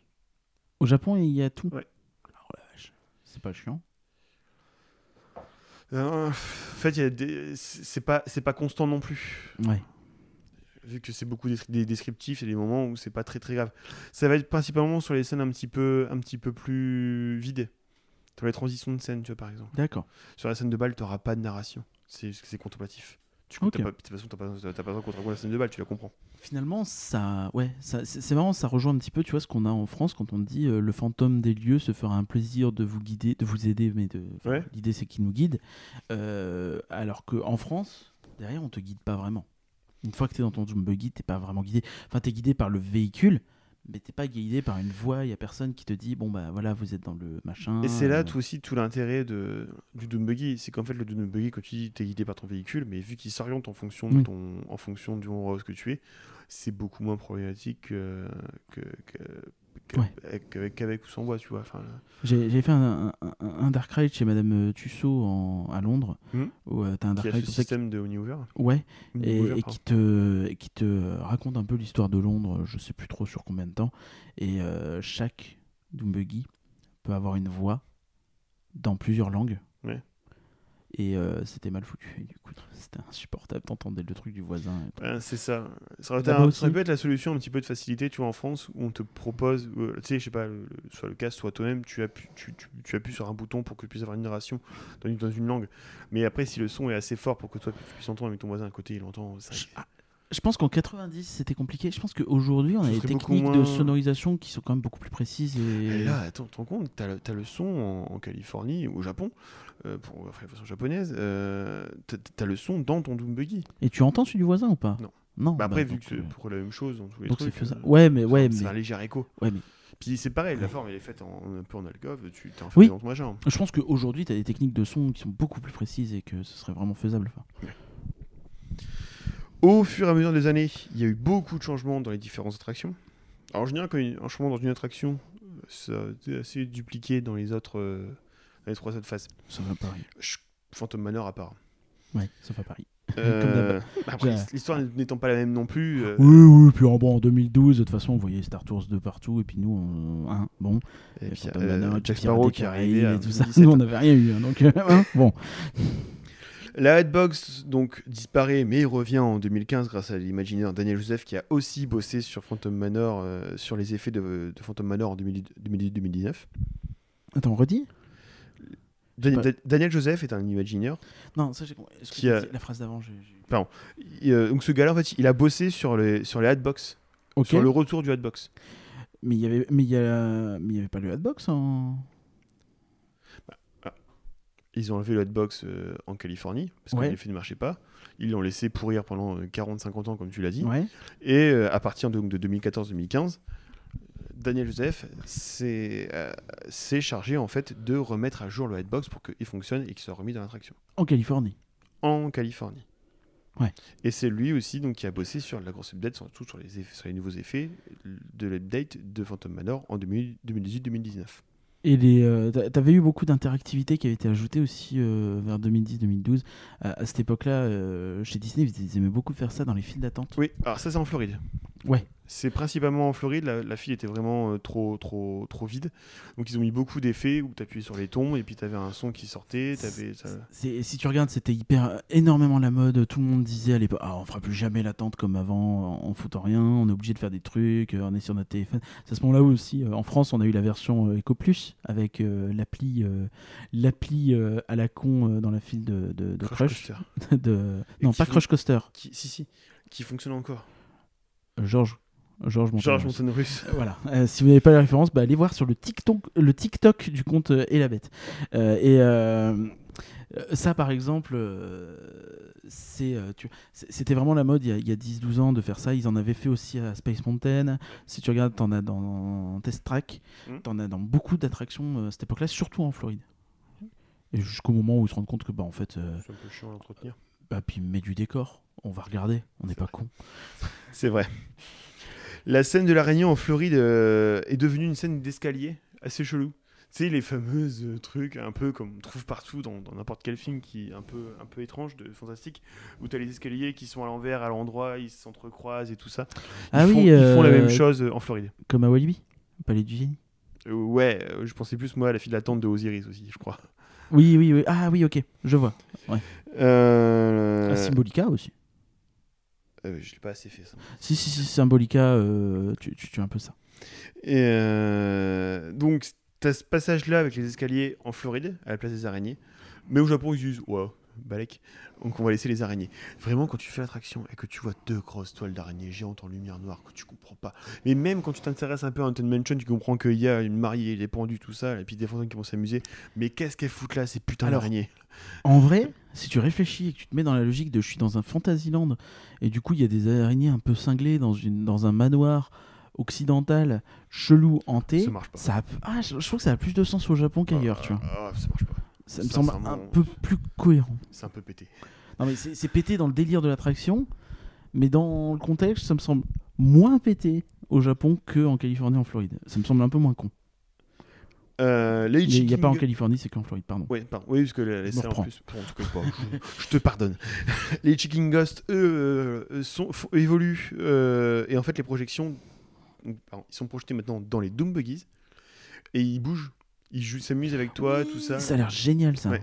Et les effets ont l'air incroyables. Euh, Pas au Japon du coup. Non, pas au Japon. Au Japon, t'as juste un, un, un mec qui. Enfin, un des trois qui est au milieu de toi. Ouais. Euh, en 2011, donc, la- comme je disais, la file de Floride euh, interagit, euh, évolue et devient plus interactive. En 2004, Léota devient volante. En Californie, en Floride. 2004 Ah, je pensais que c'était après moi. Ok. Donc en fait, euh, ben, au début, elle était posée juste sur une table, Ah, comme sur chez son nous, hein. socle, tout ça, et puis la table a virevolté, ce qui a encore euh, en Floride et encore euh, en- au Japon et encore en France. Là maintenant, elle est suspendue en l'air. Après, Ouais, c'est que tu vois qu'il y a un fil. Je trouve, je- Après, j'ai vu en vidéo, mais en vidéo, Le- l'effet il est un petit peu, euh, un petit peu fake. Le virevoltement de la table en France, il est pas flagrant. hein. Oui, parce que la Léota en plus paraît un peu statique par rapport à une table qui bouge peu. Non, c'est pas. Je suis pas, je suis pas convaincu par cet effet-là. Franchement, je trouve que c'est une scène qui aurait besoin d'être revue. Vas-y. Et ensuite, tu parlais tout à l'heure de la mariée, qui avait un nom. Cette mariée, elle a beaucoup évolué. Donc, elle a changé de place après le départ du euh, Adbox Ghost, Ouais. pour passer de l'entrée à la fin, à la fin du, du- du Du grenier. grenier. Euh, elle est devenue fantomatique ensuite. Au début, c'est un squelette, après, elle est devenue fantomatique, donc elle n'a plus de visage. Son cœur entend encore, et puis il s'éclaire en rouge aussi. Ouais, le Beating Heart. Ouais. Et euh, ça, c'est ce qu'il y a encore comme effet. Alors maintenant, on voit son visage, mais je crois qu'on voit encore son visage, mais c'est encore l'effet qu'il y a au Japon. Il est que au Japon, par contre. Il y a qu'au Japon qu'il est resté l'effet du cœur qui bat, il me semble. Et en 2006, Qui fait un peu kitsch, en vrai. Quand tu le regardes, Ouais. c'est vraiment un cœur rouge qui bat au milieu du truc. en plus en forme de cœur, Ouais. on a compris le truc.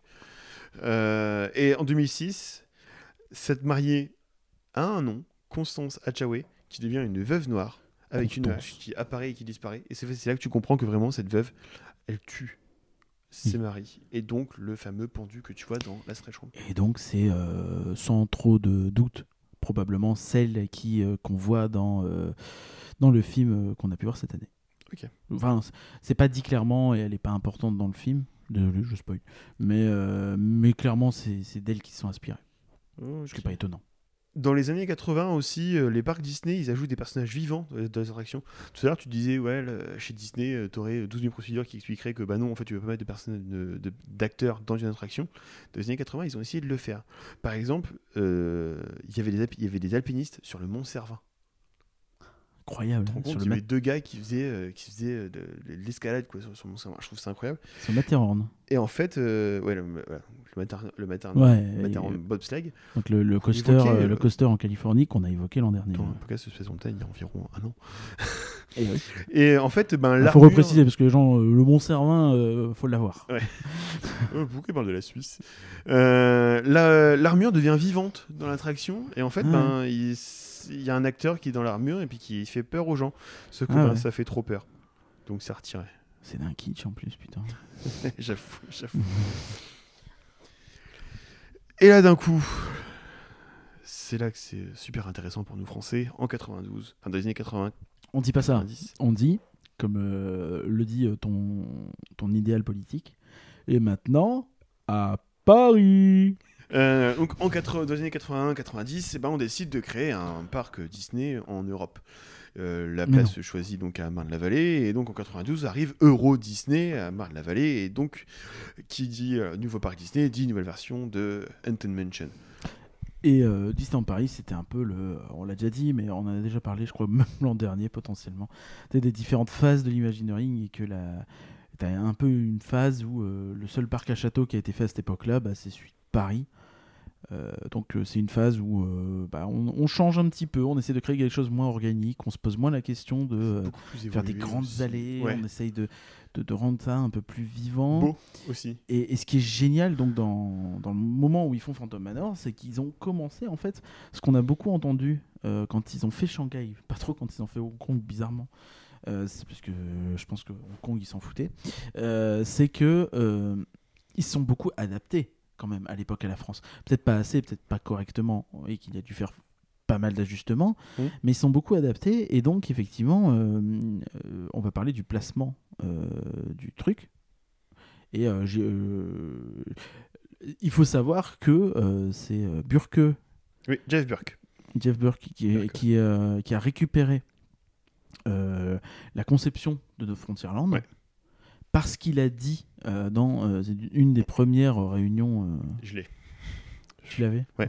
Il a dit dans une des premières. Je, je le fais comme ça, c'est plus organique. Il a dit dans une des premières réunions de, de développement, Phantom Manor, il se pose la question on le met où? Et lui, il a dit tout de suite bah en fait, en France, en Europe, il kiffe les westerns de fou.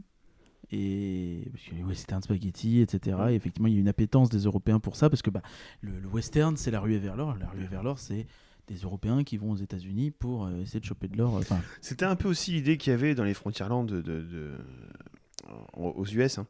ouais, Euh, mais Aux US, il y avait toujours l'idée un peu de la conquête de l'Ouest, il y avait les cow-boys, les pionniers, les Ah, comme je- la rue vers l'or du 19e. Ce que je veux dire par là, c'est que tu as ce côté où, en fait, pour nous, les Européens, ça nous parle énormément comme thème, parce que bah, c'est généralement des Européens qui y sont allés. Ouais. c'est euh, le mari de Molly Brown qui a trouvé de l'or et du coup imaginé, hein. Molly Brown y est allée en prenant le Titanic. Tu nous parles de, tu nous parles, tu vois, des, des westerns de spaghetti. C'est beaucoup romancé, imaginé. Ah oui, oui, euh, totalement. ce- ce- parce que C'est un peu pour nous, c'est l'appel d'un nouveau monde sauvage. c'est ce qu'il Sauvage, où évoquait. il y aurait des choses à construire et à faire qui, qui, qui peut encore nous parler aujourd'hui, un peu moins. C'est ce qu'il voilà, évoquait mais- dans une des. Quand Jérémy Noyer a fait une, une interview de, Je- de Jeff Burke pour son bouquin Entretien avec un, un empire, Ouais. c'est qu'en fait, euh, Jeff, Bu- Jeff Burke s'est un peu renseigné dans les, dans les autres parcs en Europe, savoir comment ils voyaient le western. Ouais. Soit, euh, ben, euh, oui, pour comprendre. Et en fait, ils se sont rendus compte, et surtout dans un parc euh, allemand, tu vois lequel je veux parler. Bah, je sais pas, parce que j'en vois euh, un qui avait Pardon. une grande zone western, mais je suis pas sûr duquel tu parles. Dans un parc allemand qui se situe près de Strasbourg, qui est un beau copier-coller de Disney World. Ok, ouais, je pense. euh, ouf, euh, oh, super. Envoyez vos messages d'insultes à max. euh, Non, mais voilà, Bref, le mec, le mec est allé visiter d'autres parcs et surtout Europa Park. En fait, il s'est rendu compte qu'à Europa Park, le- le- les, les westerns, c'était juste le duel cowboy indien. bah, après, j'ai envie de dire, Europa Park, natif. pas trop là pour parler des, Oui, euh, des- des États-Unis. bon. Il était pas très futé. Euh, il Ah, c'est bizarre. Park. Ça ne parle pas de l'Amérique. Ben mais oui. mais, tu sais, au final, tu regardes les westerns, c'est beaucoup ça aussi. hein, ah oui, pour, oui, pour l'époque. Donc, il s'est dit, en fait, il faudrait vraiment qu'on pète cette idée de, de, de- le- les cowboys, c'est les gentils, les, les Indiens, c'est les méchants. Ou alors, t'as les grands bandits et puis les, puis les shérifs. Oui. Et euh, et en fait, ils sont vraiment, comme tu dis, en fait, partis sur cette idée toujours de, la conquête de l'Ouest, euh, Mhm. de, de l'or et puis, et puis tout ça. Euh, important aussi pour la suite de Phantom Manor et surtout tout ce qu'il y a autour, c'est que dans les Frontierland euh, américains, il y a une attraction qui, euh, alors, qui est arrivée en 79 en Californie, en 80 en Floride, en 87, 6 ans après l'ouverture du parc en- à Tokyo. C'est Big Thunder Mountain. Et oui, la montagne du, euh, de l'oiseau tonnerre. Et ça, c'est super important pour, pour, pour Phantom Manor. Euh, Tout à fait.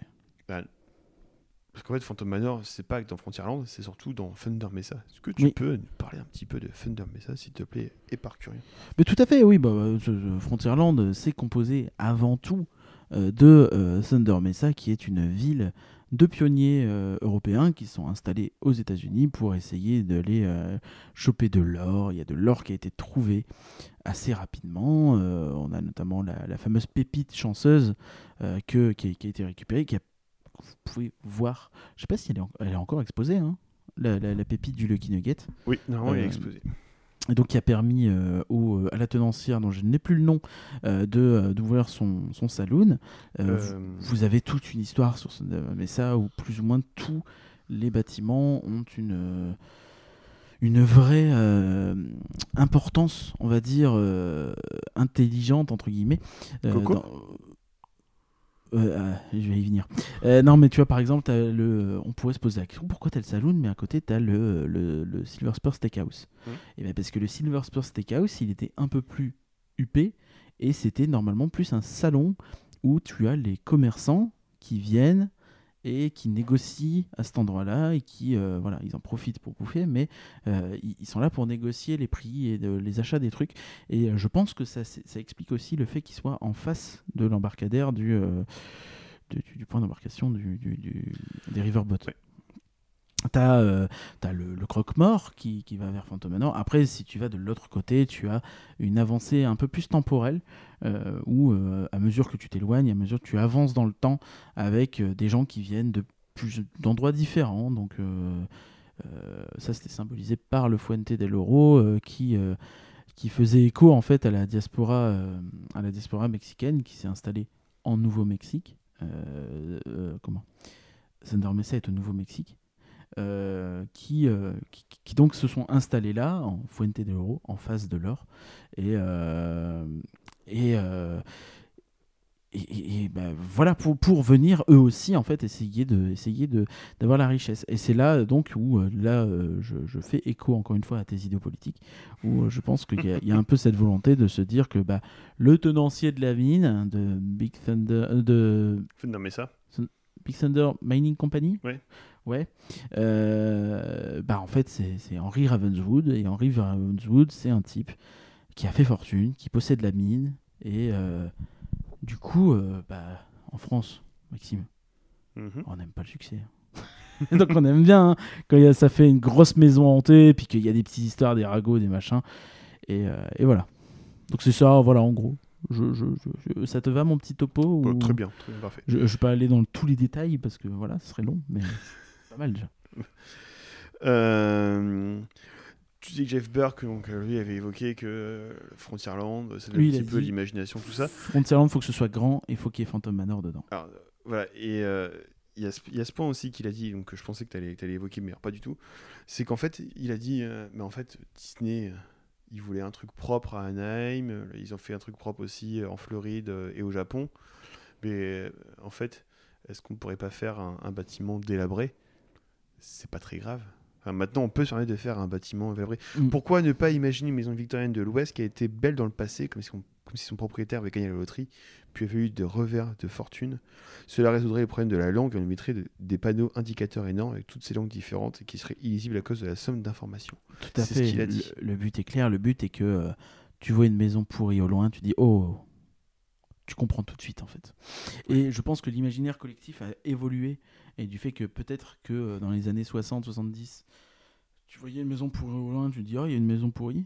Alors qu'aujourd'hui, tu vois une maison pourrie au loin, avec une perspective forcée pour la faire paraître plus grande en haut d'une colline, des machins que je te surplombe et machin. C'est bien Et, intriguant déjà. et là, on dit euh, ah, C'est intriguant. hein. il se passe un truc. C'est comme là, tu vois, tu viens de, de, de teaser la, la séquence Royaume des fantômes dans le single-long Disney sur la cassette vidéo. Je suis fort. T'as vu, je fais tout. Embauchez-moi. Le bâtiment s'inspire beaucoup des premières esquisses de, de Goff, Bah oui, oui, bah, clairement, euh, qui ce aurait que tu plus tard décrivais. inspiré aussi le fameux, le fameux manoir du, du film euh, Psychose de Hitchcock. Euh, C'est assez marrant de faire le backlot tour de, de Universal, où tu vois au loin justement le, le manoir de Psychose. Et en fait, de loin, tu vois la, la silhouette du manoir. Tu fais putain, ils ont Phantom Manor, les salauds. C'est assez fou. C'est assez fou. Le, le- la ressemblance est vraiment frappante. Tu rentres dans le jardin, t'es accueilli par une jolie citation non omnis mura. Non omnis mura, qui veut Ah oui, dire je connais, jamais ça, je c'est ne mourrai. le, Tiré, c'est le court métrage de, de, de PM qui va sortir bientôt sur YouTube. on compte sur toi, Depuis, PM, depuis, si tu depuis écoutes 5 ce ans, mais vas-y, on croit en On toi. compte sur toi. On veut voir ce truc. Et si, euh, si t'écoutes pas, bah, peut-être qu'il y a des gens qui, qui te Qui te connaissent, qui transmettront qui l'information. diront On euh. Ah, il y a des gens qui croient en toi. Et en fait, c'est surtout une citation tirée des odes d'Horace. Eh oui, Et vas-y, raconte-moi ma citation. Je trouve ou que c'est un petit peu annonciateur, moi, de, de, de l'histoire. Et même un peu d'Anton Mention. Jamais je ne mourrai. T'es toujours là. Il y y y a une âme là-dedans qui, qui, Oui. qui hante le, le lieu. Donc on traverse un jardin avec une végétation qui paraît totalement abandonnée Ouais. et on passe devant un gazebo où il reste un service à thé et puis une boîte à musique résonne en jouant le thème de Grim Green Ghost. La file d'attente principale se fait soit un grand préau, tu sens qu'il y avait une petite fête là-dessus, il y a un joli préau. Et euh, en fait, il y a, t'as l'impression qu'il y a un esprit qui rôde, parce que sur les lampadaires, les différents lampadaires qui sont sous ce préau, eh ben en fait, euh, t'as, un- t'as- t'as une, t'as des lumières qui s'allument au fur et à mesure, comme s'il y avait un esprit qui passait de lumière en lumière. En même temps, euh, je sais pas si tu savais, enfin, je, je pense que tu l'as vu, mais il y avait eu un projet à l'époque des tables. Oui. euh, Qui avait été fait où tu devais passer un espèce de pré-show euh, ou slash file d'attente euh, où tu devais aller dans une étable où tu entendrais des bruits de chevaux en fait Mm. qui ne seraient juste pas là en fait, que des chevaux invisibles. Donc le but aurait été de simuler leur présence Mais sans que Je y ait crois qu'il y a un chevaux. problème de perspective. Je crois qu'en fait, s'ils veulent faire une étape, il y a des problèmes de perspective et c'est un petit peu une mauvaise idée. Ouais, ouais, bah, bah, je pense que ça aurait dégueulassé la silhouette de la maison en fait. Euh, Fun fact aussi, Puis bon, ça faisait des économies de pas la faire. Fun fact aussi, dans l'audio, on entend un ça marche. En fait, quand tu écoutes bien, les voix qui parlent, euh, donc les voix qui font la fête, en fait, euh, t'entends un ça marche, en fait, et ça vient d'une Imagineer qui euh, doutait du lancement de l'enregistrement, en fait. Super. Et qu'ils se sont dit, oh, c'est rigolo, bah, on va garder l'extrait. Et si tu, tu insistes bien sur le truc, tu entends le, le- le ça marche, en fait. Ça serait marrant de faire ça dans l'intro. Alors, ensuite, on rentre dans le foyer du, du- du- du manoir, accueilli par l'autre, euh, par euh, Lot, qui a la voix de. alors, en 92, qui a la savais voix que- de Gérard Chevalier. Tu savais que le terme hot signifie euh, personne qui reçoit, mais également personne qui est reçu en français. C'est un mot de merde, Hawk. tu vois, je, je suis ton hôte, mais tu es mon hôte. Par le receveur. Tu vois, actuellement, là, je suis ton hôte, mais tu es mon hôte. Oui. C'est génial. C'est, euh, je, je sais plus, c'est un nom précis, ces trucs-là. Bref, on s'en fout, mais euh, c'était intéressant de le dire. Merci beaucoup. Aussi intéressant que la fun fact juste avant. Et, Pas de problème. on fait un concours de fun fact ou pas euh, non, non, le podcast va être déjà trop long. Quand on enregistre, ça fait déjà 2h30 qu'on enregistre, il est 2h du matin. Euh, c'est toujours sympa. Donc on est accueilli par la voix de Gérard Chevalier qui va nous guider un petit peu dans ce manoir. Aucun lien. Surtout qui va... Maurice. Ah oui. Et, euh, enfin, surtout jusqu'au quai d'embarquement. Initialement, c'était... euh, alors je vais dire en français parce que je n'ai plus rien à faire. Vincent Price. Vincent Price. Donc, Vincent Euh, Vincent Price. Prix, Ouais. Bref, qui le, avait inspiré Franprix d'ailleurs. le mec euh, qui a fait le, le rire à la fin de Thriller, et ben en fait ici, euh, il a fait aussi le rire dans Phantom Manor et puis il faisait la narration en français et en anglais. Le problème c'est qu'ils ont vite en changé, ils ont vite enlevé sa voix parce que c'était incompréhensible en, en- en français. Ouais, il parlait pas assez bien. Et finalement, euh, ouais. Finalement en 2019, et ben on arrive sur euh, sur le retour de, de- la voix de, de- donc de ce monsieur Vincent, le départ de celle de Gérard Chevalier. Et en fait, il y a, euh, comme dans beaucoup d'attractions et beaucoup de spectacles, du le, côté bilingue de l'attraction au niveau de la narration, du français, de l'anglais, l'anglais avec Vincent Price, le français avec Bernard Allan. Bernard Allan qui a fait la voix de Clopin. Et pour la petite anecdote, toujours la petite anecdote, Bernard Allan a fait le voix, la voix du majordome dans le moyen métrage Haunted Mansion, les euh, Muppets Haunted Mansion. Bernard Allan, vous voyez sa voix, hein, il a été dans euh, 8000 trucs différents, euh, des films de Noël, Ouais. des machins. euh, euh, vraiment, euh, Bernard Allan, on l'entend partout. Et Bernard Allan. Mais on, on reconnaît pas trop sa voix dans Phantom Manor, finalement. je après, c'est ce qu'on entend beaucoup moins aussi. Et Bernard Allan, son premier rôle à succès, ça a été le rôle de Hibernatus. Mais non, c'est pas vrai. Si. Incroyable. Et euh, que Nagla aime bien, aime bien de Finesse, donc toi. Ouais, mais il va dire oui, mais Bernatus, c'est pas le meilleur. gna, gna, gna, gna, gna, gna. Je suis sûr qu'il était déjà en train de le dire au moment où euh, j'ai commencé à le dire. Ensuite, euh, on arrive sur la même chose, hein, la stretch room. Les quatre euh, tableaux ont changé. Au début, c'était vraiment euh, qu'une jeune mariée qui mourait de manière différente. Maintenant, on voit en fait les. Alors, parce que l'annulation, en fait, on... c'était un peu compliqué. La, la version avant, on... on savait pas tellement si c'était la mariée qui tuait, si c'était le fantôme, c'était le père de la mariée. On comprenait pas vraiment pourquoi il avait tué. Il y avait des, un peu des, des rumeurs de fans et puis euh, des, des restes de, de, de- de concepts. Des théories surtout, ouais. Beaucoup de théories en fait. On, on savait pas trop. C'était vraiment le flou. Et c'est ça qui est intéressant, c'est que l'attraction était quand même beaucoup dans le flou. Donc c'était Tu un pouvais la faire tout le temps et te poser la question tout le temps. ça. Et donc avant, euh, c'était toujours cette petite fille qui mourait de différentes manières, et puis tu la voyais, la mariée, qui, euh, au fur et à mesure, euh, au fur et à mesure de l'attraction, qui reprenait les mêmes, les mêmes, le même ordre que en, qu'en, Californie. hein. Tu passes, alors, non plus une véranda, mais là maintenant une salle avec une salle de piano, Une le de couloir des portes, le bal, les otas. Les otas qui invitent toujours, enfin qui n'invitent plus à faire la fête avec les morts, mais qui invitent plutôt euh, Tu fais plus une incantation Ouais. à venir au à bal, en fait. En fait, le, le mariage et la mariée est beaucoup plus central dans cette version de l'attraction. Et euh, le cimetière final de. C'est de- pour ça qu'il faut pas être étonné quand vous voyez les films, etc., de voir que la mariée est pas aussi mise en Ouais. avant qu'à Paris, parce que, bah, en fait.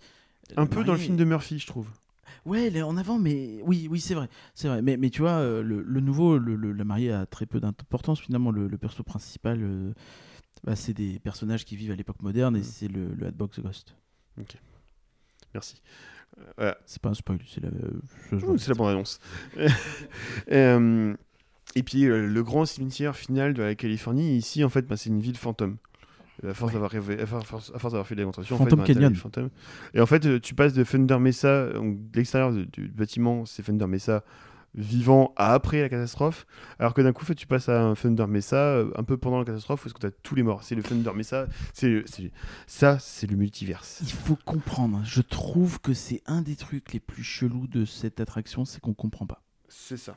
Et que Et faut vraiment être fan et lire des livres pour comprendre. Mais quand, quand tu le fais, tu te dis, je suis dans un Thunder Mesa de nuit, chelou. C'est le Ouais, avec Mesa, des mais c'est fantômes, pas parce que tu comprends parce qu'en plus dans le fond tu vois quand même le tu vois quand même la, la mine. Tu re- tu re-rentres dans, dans le manoir enfin par la cave du manoir Ouais. parce que tu vois le manoir au-dessus tu comprends que tu repasses dans le manoir alors que non tu y es déjà. Après pareil tu vois aussi à un moment donné que tu sors du manoir vu que après le boudoir tu alors, le grenier qui devient un boudoir tu, tu, tu arrives à l'extérieur un cimetière tu arrives dans la vie de fantôme. C'est c'est c'est un peu c'est fait exprès Parce que toute cette partie C'est elle fait est un peu euh, louf- loufoque, absurde. Oui. Après, ça va aussi avec le ton de l'attraction qui, euh, à Paris, change vraiment du tout au tout. Oui. Parce que, que déjà en. Le côté en- totalement amusant qu'on avait en, en Californie, euh, bah là en fait on le perd totalement. Là d'un coup on est sur, sur un romantisme macabre. euh. Ouais, et Tragique. on bascule sur la partie Phantom Canyon qui est peut-être la plus proche dans le euh, de ce qu'on a en Floride, euh, Californie, Tokyo, avec euh, ce côté beaucoup plus euh, vivant, beaucoup Amusant. plus bougeant, amusant, musique drôle. Il y a ce truc où, en- où, Et même à l'époque, un coucher de soleil, pas la nuit. T'es pas la nuit, t'es pas ouais. nuit noire, t'es pas machin, c'est coucher de soleil, c'est un peu vivant quand Alors, même. il y a ce truc où, où en, où dans, dans, dans Mansion en fait le design des personnages est vraiment très cartoon. C'est les, les traits un peu grossiers, des choses comme ça. T'as beaucoup aussi de fantômes. euh, T'as un côté très, très, oui, très cartoon, très, Ouais. très grossier que tu n'as pas, je trouve, en France. Où là, tu vas avoir des animatroniques qui sont vraiment humains. La chanteuse dans, dans, dans le bar, le, le Les deux pharmacien, mecs qui se tirent dessus, le mec qui se euh. tire dessus, des trucs comme ça. C'est là où c'est vraiment une grosse rupture par rapport à, par rapport à, à la, D'accord. À la Californie. C'est que là, t'as as vraiment un truc où c'est sérieux. Tu vois que c'est sérieux en fait. On veut plus t'amuser. On veut te faire, on, on veut te faire peur. Mais du coup, la musique est quand même beaucoup plus amusante quand même. Quoi. Donc c'est oui. un peu ambivalent quand même. Après, c'est un jazz saloon pour euh, Ouais. signifier aussi le rap- jazz. Euh, par- euh, le, le saloon, pardon. Euh, tu parlais de la musique. Alors, la musique ici, elle a été réarrangée par John Demney, qui avait fait beaucoup de, de musique de, de films Disney. C'est lui aussi qui a fait la réorchestration de Small World pour la France. C'est lui qui a fait la musique de Cusco, Ouais. par exemple. Ou encore Hocus Pocus. Il a quand même fait deux trucs qui font un peu peur, je trouve. Hocus Pocus en 93, euh, Phantom Manor en 91-92. Euh, c'est rigolo. Bref. Et en fait, euh, là où ça, c'est vraiment très narratif. Chaque salle va avoir son ambiance à elle.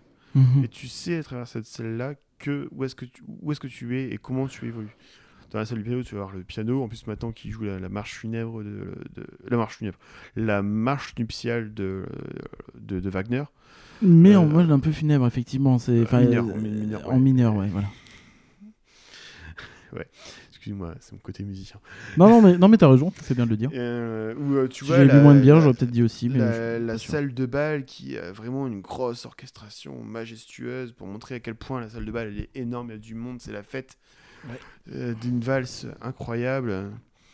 Et qui, qui rajoute à l'explosion. Enfin, Ouais. quand t'arrives dans la salle de bal euh, en France, c'est vraiment une explosion euh, autant euh, visuelle que audio. C'est le moment où. Et dans les Haunted Mansion, ça fait vide parce que t'as vraiment très peu de décors, tout ça. Là, c'est vraiment très fourni. Après, la table qui est aussi autant Visuellement, fournie, les- tu vois, il y, a- y y un truc quand même où c'est relativement sombre et euh, étroit. Ouais.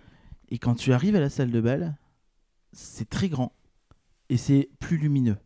Oui. C'est pas, pas flamboyant, tu vois, mais c'est lumineux par rapport On au veut, reste. on veut vraiment, je pense, t'en mettre plein la vue là.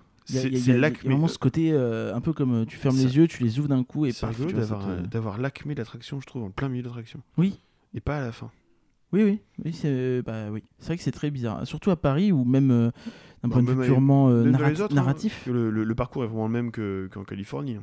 Ouais, mais euh, dans la narration à Paris, tu vois, c'est un peu le climax, tu vois, le- la scène de bal. Je suis T'es- d'accord. Elle invite tous les. euh, euh, We summon you now to dance through the night. Donc on, on vous, euh, on vous appelle pour danser, euh, pour danser Ouais. euh, toute la nuit, tu vois. Et, euh, et, ça, c'est, tu, tu comprends que c'est la finalité en fait. La finalité, c'est le mariage. Et pourtant, tu vois derrière que bah, peut-être qu'elle les fait euh, venir pour le mariage, mais que c'est aussi le bordel ailleurs. Mais euh, c'est quand même la finalité de son, de son incantation. Alors qu'en Floride, la finalité, est- et en Californie et au Japon, la finalité, c'est qu'ils viennent s'amuser finalement. Alors que là, au final, en fait, tu pourrais quand même montrer euh, tout l'amusement, le fait qu'ils s'amusent, le fait qu'ils viennent mariage, tout ça, plus tard dans, dans, dans, dans, dans Ouais. l'attraction avec la ville fantôme. Mais tu as cette scène du boudoir qui est un. qui, a- qui met un, re- un relâchement en fait. C'est vrai. Il y a un moment très très calme où tu vois la, la mariée en train de pleurer. Cette mariée en plus qui évolue, parce qu'elle est euh, Oui. au début euh, humaine, et puis plus elle avance, plus elle vieillit. Et puis euh, alors, après elle devient squelettique dans, dans, dans le. Dans, dans, dans, dans la descente vers la vie de fantôme. Oui. Et dans la première version de l'attraction, elle était même totalement squelettique, sa robe totalement déchirée. Et puis elle nous indiquait la sortie. Oui, tout à fait. Et elle voulait nous protéger. Alors que maintenant, euh, t'as plutôt l'impression qu'elle veut plutôt nous garder. Bah, je pense qu'il y a la même logique que ce qu'on a eu en Floride, c'est qu'avec l'évolution, elle semble prisonnière, mais un peu de la vouloir. C'est pas. Mm. Mm. Pas à Stockholm C'est non, c'est un peu chelou, tu vois. Oui. Euh, T'as l'impression qu'elle est contente presque que. Tu vois, ou, ou alors qu'elle a vrillé dans la folie, qu'au début c'est euh, le fantôme qui tuait euh, les prétendants pour euh, pas, pas la marier. Ce qui était bien expliqué dans la chanson Venez dans ma mine que vous pouvez trouver sur le YouTube et la bête. Et, euh, et, euh, et, et- et en fait, aujourd'hui, euh, quand tu regardes, euh, tu te dis qu'au fur et à mesure de l'attraction, elle a l'air de partir dans la folie. Ouais. Et que peut-être qu'au début, c'était euh, le fantôme qui tuait ses prétendants. À la fin, en fait, pourquoi peut-être pas elle aussi, en fait? Tu l'entends un petit peu dans, dans, dans la musique? Ouais. Où quand elle chante, au début c'est des vocalises très longues, très, très lyriques, très, très plaintives. Puis à la fin, c'est beaucoup plus mouvementé. hein. Je pense qu'il y a ça qui a voulu être fait quand même et qui est intéressant. La musique en fait remplace clairement le narrateur, euh, le narrateur euh, de Oui. Haunted Mansion, hein. C'est normal, c'est parce que la musique est un langage universel. quoi.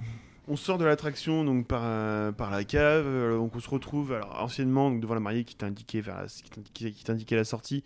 Tu passais devant les fameux miroirs, le même miroir que tu as en Californie, et tu avais le, le- fantôme qui était au-dessus de ton Doom Buggy. Quand ça marchait, c'était bien aligné, tu as l'impression qu'il était vraiment au-dessus de toi. Oh non, il oh non, ça, ça marchait. Oui, oh, je suis d'accord, mais le problème c'est qu'au fur et à mesure de l'attraction, soit tu le voyais plus, soit il était décalé par rapport à toi. Oh, il marchait quand même souvent. Oh non, t'es dur. T'es dur. euh, parce que maintenant en fait, ben, tu as Mélanie qui est juste euh, souvent décalée par rapport à toi. Pour moi, ça faisait partie des effets qui marchaient bien à l'époque. Et, Et, qui euh, aujourd'hui, bah, Mélanie, le problème, c'est qu'une fois sur deux, elle va apparaître sur une personne ou... Ouais. et c'est plus fin en fait. Alors euh, qu'avant, bah, tu pouvais être vaguement au-dessus du Doom Buggy, c'était ok, ça En fait, je, je crois que c'est un effet très bête, hein, pareil, avec le système de miroir sans teint, où euh, on t'éclaire un petit peu. En fait, tu as, le système de Doom Buggy qui serait dans le même système que les Doom Buggy qui serait derrière les miroirs, Ouais. et en fait, ils avancent en même temps que toi, ce qui fait que tu as tout le temps. euh, Oui, c'est ça. Je crois que c'est ça, effectivement. Et euh, à la fin de l'attraction, quand t'es sorti, euh, je sais pas si t'as remarqué, mais t'avais beaucoup de gousses d'ail au-dessus euh, au-dessus de toi. Tu sors un petit peu par la réserve du manoir. Et euh, je te montrerai euh, quand on ira à Disney Ah, bah, ensemble. avec plaisir.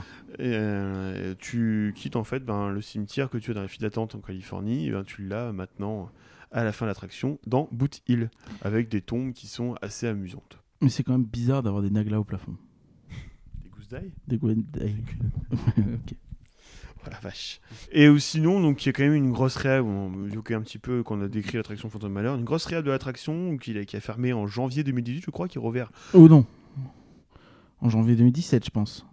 Et Euh, qui a de- rouvert en... non, un an et demi. Un an et demi. Qui a rouvert en mai 2018. Non, non, non. Alors, alors attends.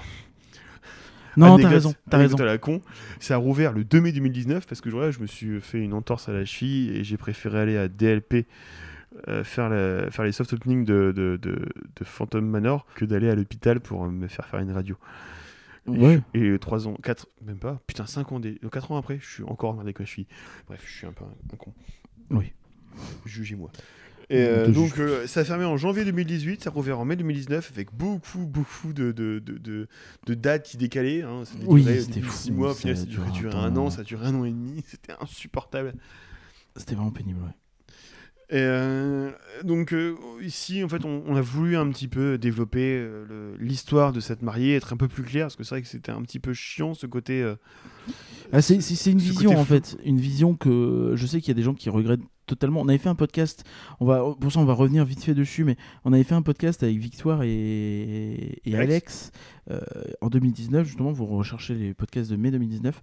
Euh, on en avait fait un justement euh, après la soft. C'était hyper intéressant. On avait eu l'occasion de bah, de, de, de, revenir là-dessus avec eux et il y avait eu pas mal de changements effectivement comme tu dis notamment je pense le plus flagrant c'était dans le lobby avec l'effet de lumière noire effet, moi, qui m'impressionnait encore. Et, tu vois, on disait pas, pas- pas- pas besoin d'écran pour faire un truc bien. La preuve, moi je trouve que cet effet, euh, il- je, je trouve génial. Je, je bug encore parfois à savoir comment en fait on passe un truc totalement décharné à un truc euh, propre. Et, et, et ce qui est bien, c'est que ça explique un petit peu le fait que je crois que quand tu visites Phantom Manor aujourd'hui, tu es euh, dans le présent. Ouais. Tu n'es pas dans le passé. Et du coup, c'est quelqu'un qui t'explique ce qui s'est passé dans Phantom Manor, la chanson, le, le- le- la maison qui a ce surnom par les habitants du, de, de Thunder Mesa. Mais c'est pour ça en fait qu'on te dit Phantom Manor, c'est parce qu'on te parle de la verse, de, d'une- on te parle d'une histoire qui s'est passée il y, a, il y a des centaines d'années en fait. Donc il y a du recul. Et en fait, le fait de voir le- le- l'effet de lumière noire, il te renvoie un petit peu dans le passé. Par rapport, à ce petit que, par rapport à ce que tu dis, en fait, c'est plutôt qu'on serait vraiment en fait dans un Thunder Mesa qui a vécu, qui, qui a vraiment vécu une, il y a une dizaine d'années après le, Je, la je sais- catastrophe. je sais plus exactement quelle est la période dans laquelle tu es censé être, mais effectivement, l'idée c'est vraiment qu'on puisse te renvoyer en arrière. Un peu comme dans Pirates des Caraïbes quand tu remontes euh, le Ouais. temps. Donc il y, a- il y a cette volonté-là. Et effectivement, donc derrière, tu as les tableaux de la stretch room qui ont ch- changé, qui sont, comme tu disais avant, euh, on voyait la, la mariée. euh, ouais, Ouais. euh, au-dessus de- d'une cascade. euh, Ouais, ouais, qui, Euh, qui était vraiment en danger à chaque fois, quoi. Ça reprenait beaucoup les tableaux américains. Il y, avait un petit peu une idée de. de, de, bah, je- moi, ça renvoyait un peu le suicide, en fait. Oui. Le désespoir, euh, le fait que bah, elle était au bout de sa vie, et Oui, que oui, c'est une mariée, oui, elle était euh, fille de riche, etc. Mais clairement, euh, voilà. Et, euh, et aujourd'hui, bah, on voit qu'en fait, c'est ses prétendants qui se font assassiner. Et on sait pas si c'est elle qui les tue Aussi, c'est son père. si c'est son père qui les tue par, par jalousie. Un peu Là, le un secret est encore là, effectivement. problème un peu incestueux. Incestueux, je sais pas, mais peut-être de, de, de surprotecteur. Protection. Ouais, surprotecteur. Euh, les gens qui ne savent pas laisser partir leurs enfants, euh, c'est pas En bien. plus de ça, par tu- ils ont, maintenant ils ont tous vraiment un métier un peu plus développé. Euh, le mec, il y en a un qui meurt au niveau des dynamites, un qui meurt par une scie. La, la, la scie qu'on retrouve dans, dans Frontierland Theater. Qui a été ouvert plus tard et qui est pourtant aujourd'hui euh, derrière la Casa des Cocos euh, qui euh, n'a aucune aucun saloperie de sens dans ce land et, euh, dans tout le narratif de Thunder Mesa et de tout ce qu'on a pu raconter au début qui était génial et parfaitement ficelé la Casa des Cocos elle chie sur ça. Et ouais. Donc là effectivement on a le Frontierland Theater avec la Syrie en fait du gars qui, qui faisait le les machins en bois et donc il se fait tuer aussi. Et donc ouais ouais vraiment euh, c'était marrant de rester sur cette dynamique quand même. tu vois. Il y a des choses qu'on n'aime pas dans ce truc, euh, comme tu dis. euh, moi, ce qui m'embête, c'est par exemple l'armure, tu vois, la Mélanie qui a été déplacée, qui est maintenant en haut des escaliers au niveau du de l'embarquement. Alors que même dans Mansion, en fait, foutre là, en fait. L'armure est toujours près des, près des miroirs. Alors que là, l'armure, elle est, elle est là. pff. Elle est bizarre. Pourquoi mettre une armure en évidence comme ça? Elle est, elle, elle marche pas du tout dans Phantom Manor. Non. Dans les Haunted Mansion, ça peut marcher, mais Il y a eu, il y a eu Manor, cette erreur euh, aussi qu'ils ont fait, alors qu'ils ont corrigé après les, après les soft openings, où euh, Fitzgerald, donc, qui est un, un des, un des euh, chefs. c'est le chef du portfolio Imagineering à Paris, si j'ai bien pigé l'idée. C'est ça. Euh, en fait, je voulais absolument mettre l'orgue, l'orgue déjanté, l'orgue fou euh, de, de, d'Anton Mansion, enfin l'audio des, de l'orgue fou d'Anton Mansion à cet endroit-là. Ça avait peut-être un peu parfois son sens. Parce Bah, que ça, ça a accentué le côté qu'on parlait tout à l'heure de la folie de, Oui. de Mélanie, oui, de Mélanie la mariée. mais le problème c'est qu'en fait euh, c'est une belle musique symphonique, grandiose, majestueuse, très romantique. C'est un orchestre romantique même, la romantique de la période romantique, donc du 19e siècle. Euh, et puis d'un coup en fait t'as un orgue qui est tout seul. Et qui- ça marche pas du tout. Ça marche, enfin, ça casse toute la continuité. car- hein. cartoon en fait, un, un Ouais. cartoon parmi une musique qui est euh, très sérieuse. C'est un rythme assez ridicule. Mm. Après, il y a quelques. Alors, point de point sonore, par exemple, le... il y a eu des, des- des effets de, de- Il y a- de musique qui ont été changés de place. euh, On a, évoqué les, on a évoqué les portes tout à l'heure, euh, le couloir de porte qui Mm. euh, était silencieux, enfin il n'y avait pas de cris, seulement des bruits et euh, ils ont ajouté des cris. Et derrière, ouais, des changements euh, à droite à gauche, le feu qui était orange qui est passé vert pour euh, rappeler le côté spectral, je pense. C'est ça que tu pouvais passer? Ouais. S'il était rouge, euh, on s'arrête? Oh, putain.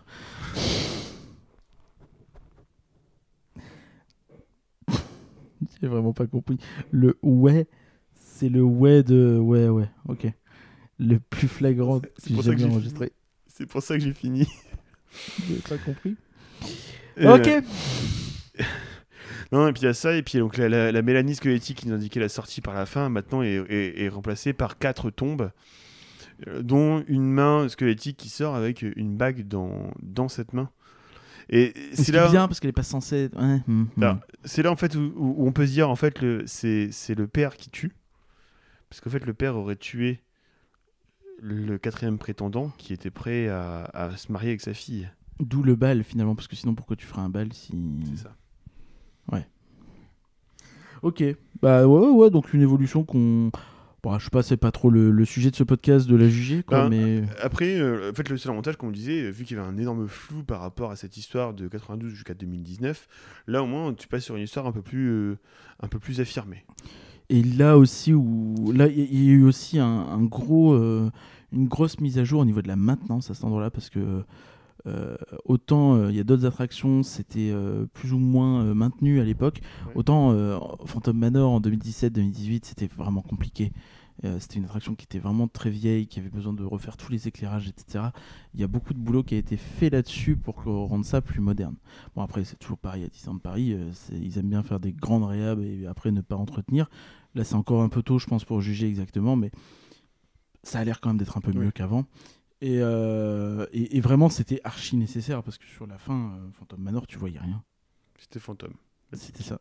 Ensuite, il y a encore donc deux parcs Disney qu'on n'a pas évoqués, c'est Hong Kong et c'est Shanghai. À Shanghai, il n'y a pas l'attraction euh, euh, sur le thème de, de, de- de la peur comme ça, sur le thème des hantés. Par contre, euh, à Hong Kong, eh ben, en fait, euh, plus d'Haunted Mansion ou de versions dérivées comme Phantom Manor, mais on a en fait Mystic, Mystic Manor, Manor. qui se situe dans la zone de Mystic Point. Et qui a fait partie du plan, euh, en gros, le parc euh, Hong Kong Disneyland, donc parc euh, tout petit, vraiment un.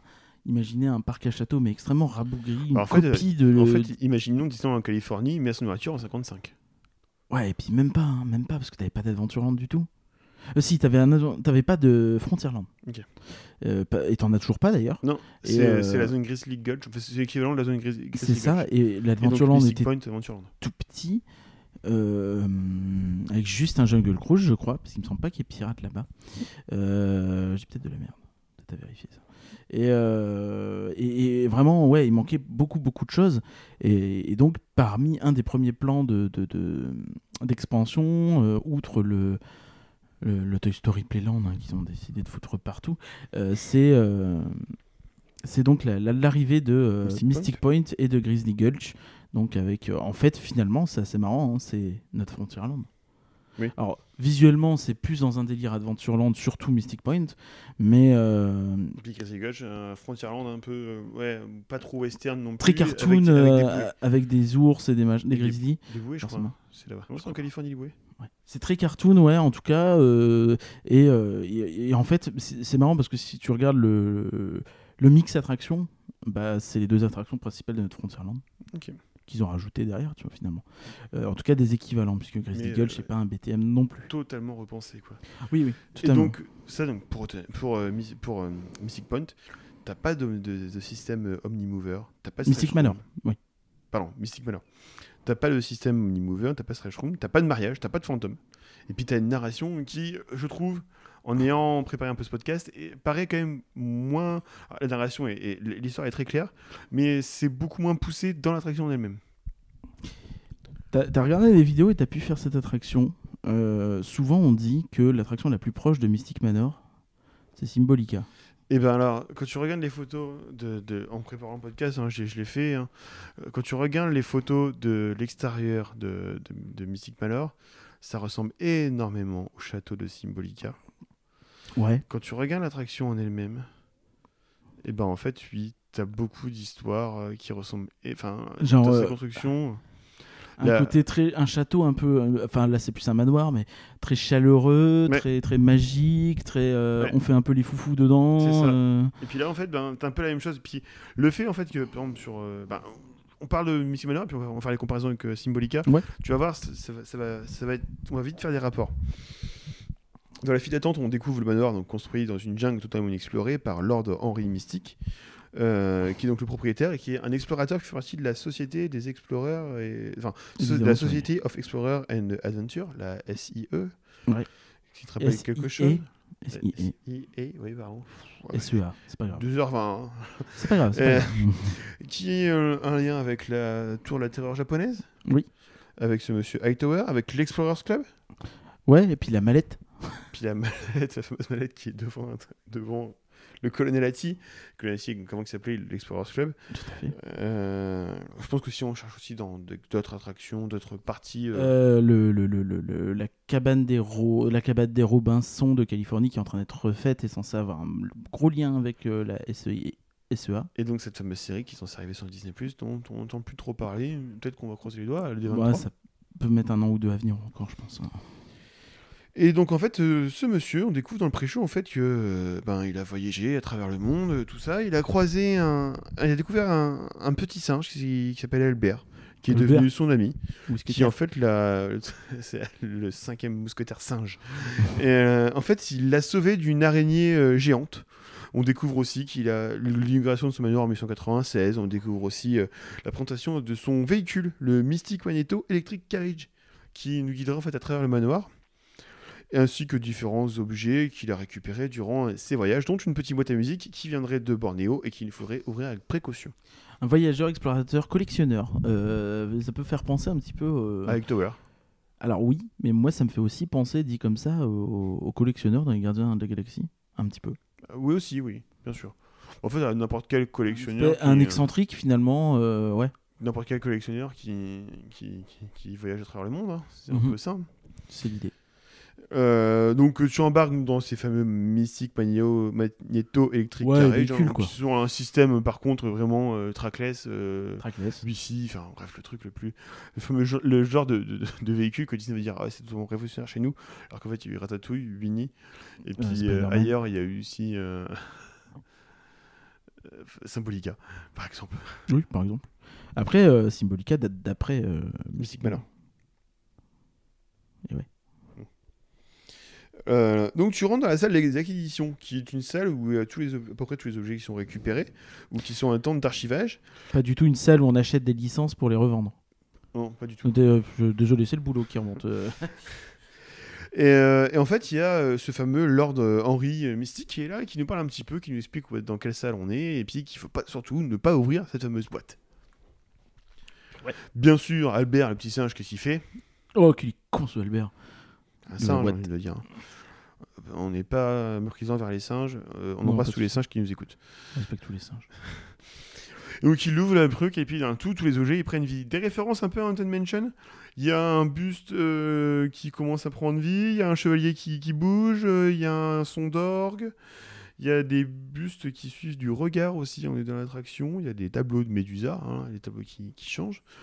Mais euh, ça c'est au fur et à mesure en fait, et euh, tu traverses différentes salles Ouais. du, ce- de ce fameux manoir de, de, de de Albert, euh, non, de Lord Henri Mystique. Tu traverses une salle de musique, une salle des antiquités méditerranéennes, un solarium, une salle des arts mongols, une salle des antiquités égyptiennes, la salle des arts tribaux, Ouais. qui est une jolie ref au Tiki Room, le salon chinois, qui est en fait euh, la, dernière salle qui explose sous la magie euh, de la boîte à musique. Et en fait, C'est marrant, un salon chinois à Hong Kong, quoi. Genre, euh, bien sûr. Et en fait, euh, voilà, donc toute la magie explose, euh, tout, tout se détruit, tout ça, et puis ben, la magie retourne dans la boîte vite fait, il il s'est rien passé, on retourne dans la, salle, dans la salle des acquisitions avec Albert, qui nous a accompagnés durant tout ce voyage. Et puis en fait, on retrouve euh, à la fin, donc on retourne à la salle des acquisitions avec Lord euh, Henri Mystique, qui euh, fait comprendre que il s'est passé un truc ici, mais c'est Ouais. bizarre, qu'est-ce qui s'est passé? C'est rigolo parce que c'est peut-être une des premières fois où on voit un des explorateurs. Tu vois, moi je m'étais fait l'idée de la tour au Japon où l'explorateur il meurt. Ouais. Et ben je pensais à un truc pareil, tu vois. Donc, quand tu regardes la vidéo, tu voulais tuer Jorodi. comment? Tu voulais tuer Jorodi. Encore. Et je redis, pour rappel, c'est le monsieur qui a, euh, si- il a accroché ses clés à son oreille pour ne pas les perdre. Et qui prête son visage euh, à Hightower, le, le mec euh, Dans, de la dans tour la de tour de- japonaise. Euh, alors, ça fait quand même beaucoup moins peur hein, qu'une qu'une Haunted Mansion. Oui, non, c'est pas le but. Et euh, c'est beaucoup. Donc c'est narratif parce que, parce que ben. euh, enfin, c'est surtout l'aspect pré-show qui est narratif. On t'explique comment arrive la boîte, euh, qu'est-ce qui se passe. Le reste c'est très descriptif. hein. C'est juste vraiment cette maison qui prend vie. Il y a rien Ouais, on revient sur cette histoire de un peu de musée, euh, de cabinet d'horreur, tu vois. Ouais. Enfin, euh, euh, plein d'éléments un peu la- les uns à la suite des autres, euh, et, et ça rappelle beaucoup Symbolica. La musique est de Danny Elfman, Ah ouais, cool. Ouais. qui donne sa voix aux, aux armures aussi, et qui chante dans la salle des armes mongoles. D'accord. Pour faire un petit point avec Symbolica aussi, tu vois, la, la salle, le, le solarium par exemple, dedans, tu as des plantes carnivores euh, qui m'ont fait penser un petit peu à toute cette salle avec des plantes et la baleine dans, dans, dans Fantasyland. Ouais. Il n'y a pas de salle de repas, mais après, de la manière dont ça prend vie Dans, en fait. dans, dans Efteling Symbolica. T'as dit Fantasyland. Pardon, suis-moi. Euh, par contre, il y, a- il y a. Sur, vraiment sur l'animation, sur la manière dont ça prend vie, les, les deux sont vraiment très très liés. C'est c'est ça qui est incroyable. Ouais. Par contre, dans les autres parcs hors Disney, il y a eu beaucoup d'inspiration d'Anton Mansion. Ah oui, bah oui. J'en ai pas fait beaucoup parmi celles-ci. Je te les cite un petit peu. Vas-y, vends-moi du rêve. Tu nous fais un point vite fait de comparaison. Un Gesterschloss Premier, euh, j'ai euh, Geisterschloss à à Europa Europa Park. Park. Ouais, bon, alors, euh, vous prenez tous les éléments de Haunted Mansion, vous secouez ça dans, dans un shaker, vous ajoutez 50 éléments qui n'ont rien à voir, mais qui sont des anciens animatroniques du parc, que vous les remettez là, histoire de dire. Vous mélangez le shaker, euh, vous mettez tout ça dans un espace qui est plus petit que euh, l'ancienne Danse Macabre à Efteling, et euh, vous avez... euh, On l'avait regardé en live, c'était un kitsch. c'est en fait c'est hyper resserré tous les, les uns sur les autres ça n'a aucun sens en plus enfin je suis désolé mais il y a plein d'éléments qui sont du pompage de chez Disney avec un pendu dans une espèce de salle qui est censée être un ascenseur mais qui est pas un ascenseur et où les murs s'allongent pas non plus et, et plein de trucs comme ça euh, dans, dans le pré-show et une fois que tu rentres dedans bah ouais c'est vraiment c'est dur c'est très très très dur à suivre c'est vraiment très long ça gueule c'est c'est plein d'éléments tout le temps, tout le temps. T'as pas de mise en scène. Tu peux pas avoir de mise en scène parce qu'il y a trop de trucs. Voilà. Geisterishka Mister Rickshaw euh, à. euh, oui, oh, c'est pas grave. À, à Fantasyland. euh, donc. euh, pff, à dire que c'est une inspiration dans Le seul point commun, c'est quand même le système de. Oh, non, il y, a- il y a quand même des inspirations. Tiens, tu vois, t'as as les, les bus qui sont rétro-projetés, euh, t'as le Ouais, système de Omnimover. L'histoire est totalement différente. L'histoire, le thème, le style, euh, t'es dur, c'est pas pareil. Quoi. J'avais trouvé ça très très long quand je l'ai fait. C'est long, mais c'est le plus long euh, train fantôme sous terre d'Europe Ah, ou du monde. C'est très très long. un peu long. Euh, Moi j'aime bien, mais euh, parce que visuellement c'est intéressant, c'est plein de trucs qu'on n'a pas l'habitude de voir. Par contre, euh, c'est très long et c'est mal entretenu et ça craque dans tous les sens et euh, c'est vieux, c'est c'est une Les, ruine. pch- les pchits de partout, C'est incroyable. un peu une ruine. C'est dommage parce que je trouve qu'il y a des bonnes idées. Quand je dis que j'aime bien, c'est je trouvé trouve ça intéressant, mais euh, c'est pas fou. J'avais trouvé pas bien. assez, assez, assez cool. Euh, la file d'attente. Oui, oui, c'est c'est joli, jeu de lumière sympa. Euh, je vais t'en citer deux que j'ai pu faire. Alors, je te vais citer la, la danse macabre d'Efteling. Ouais. Ouais, pareil, le lien avec Phantom Manor me semble pas évident. Euh, ouais, même Dimension. Alors, vraiment, le côté un peu horrifique. euh, T'as même les effets. Ah, l'histoire, un petit. Non, même pas l'histoire. Non. L'emphase sur la musique, c'est peut-être le seul truc que je mettrais, tu vois. Bah, hé, euh, danse macabre. T'as t'as du xylophone qui te fait penser un petit peu au, squelette, tout ça, parce que c'est tiré bien Oui. sûr de la danse macabre de Camille Saint-Saëns. Ça fait limite plus penser aussi Symphonies, je trouve. Et ben aussi Symphonies.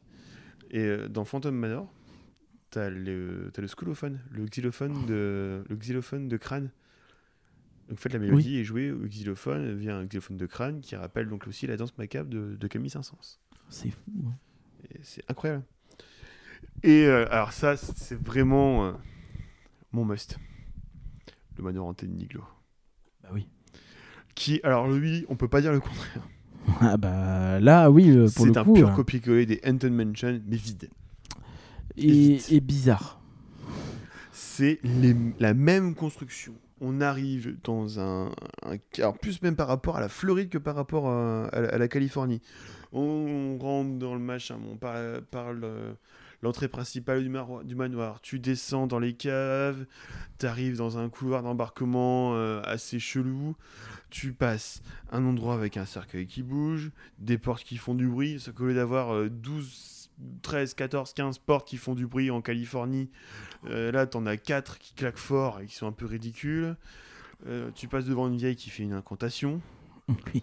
Tu passes devant une salle de bal qui joue euh, la toccata en fugue et la toccata et fugue en ré mineur de Jean-Sébastien Bach avec un saxophone. Après, tout ce que tu cites là, tu l'as aussi dans Gesterschloss. Hein. Gesterschloss euh, met tout, vraiment. Oh putain. Euh, Qu'est-ce qu'il y a? Tu passes dans un- une chambre grenier Ouais. et puis à la fin tu finis par euh, tu finis par le cimetière et je pense même que sur le point de vue de la construction du rail dans lui-même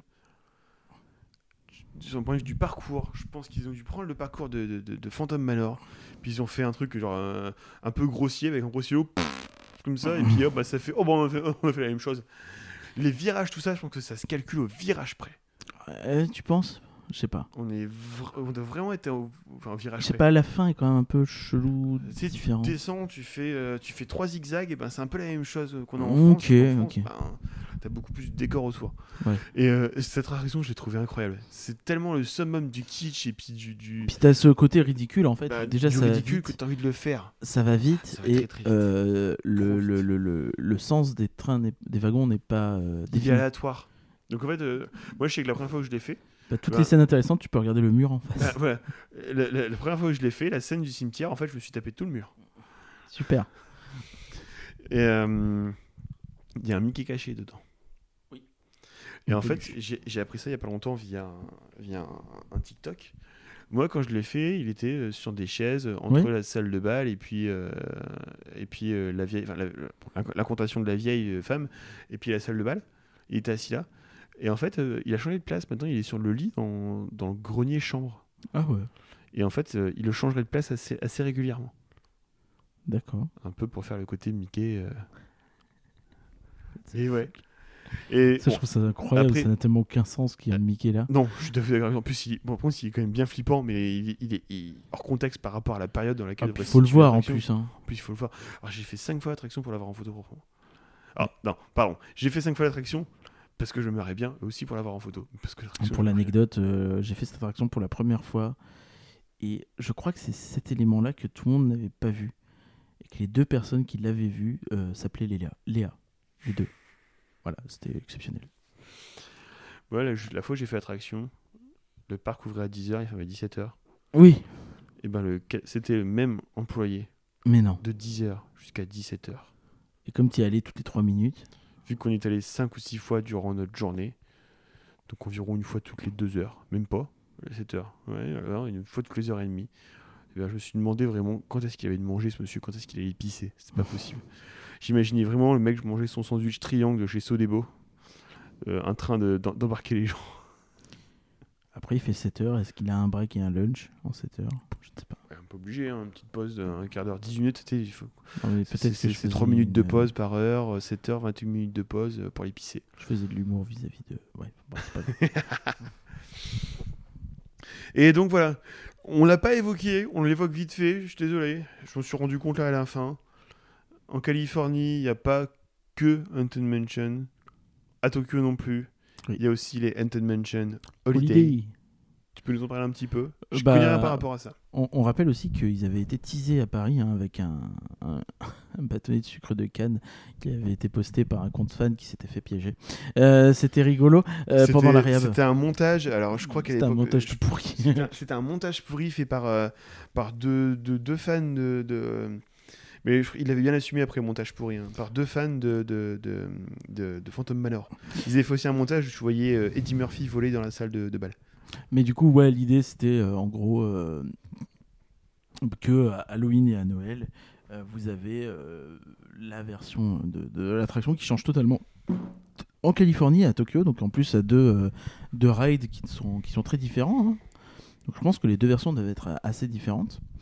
Euh, parce que tu as plus de scènes euh, à Tokyo qu'en Californie. Mm. Je t'ai bien écouté, t'as vu. Oui. Et, euh, et donc, de, tout l'aveu, de tous ceux qui ont dit qu'ils avaient eu l'occasion de le faire, c'est vraiment une, att- une attraction différente. C'est vraiment.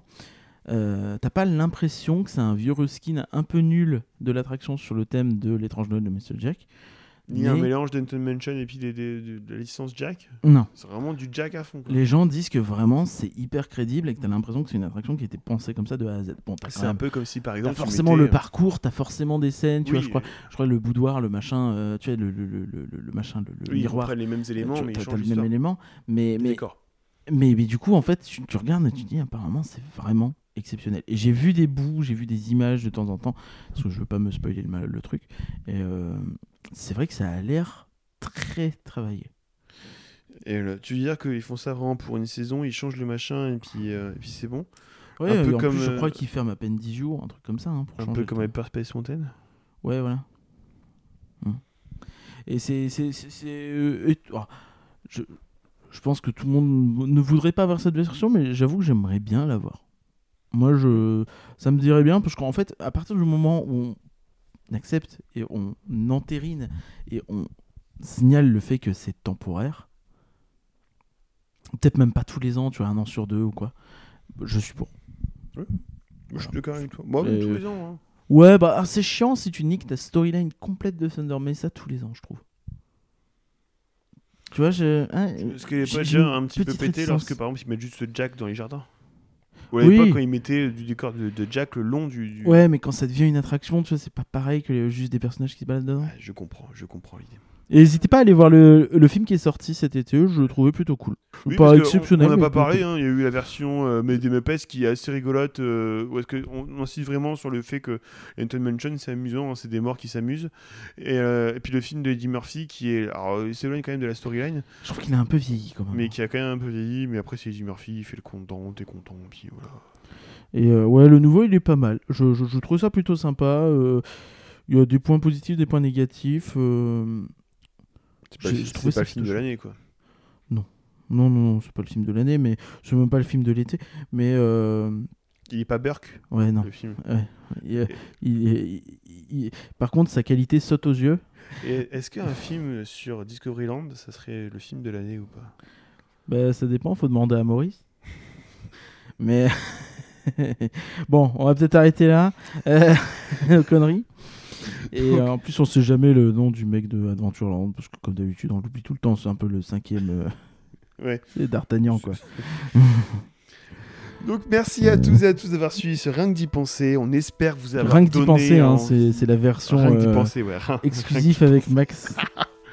On espère vous avoir donné envie de faire les différentes Haunted Mansion et de devenir le millième fantôme, euh, autant en Californie qu'en Floride, qu'à Tokyo, qu'en France.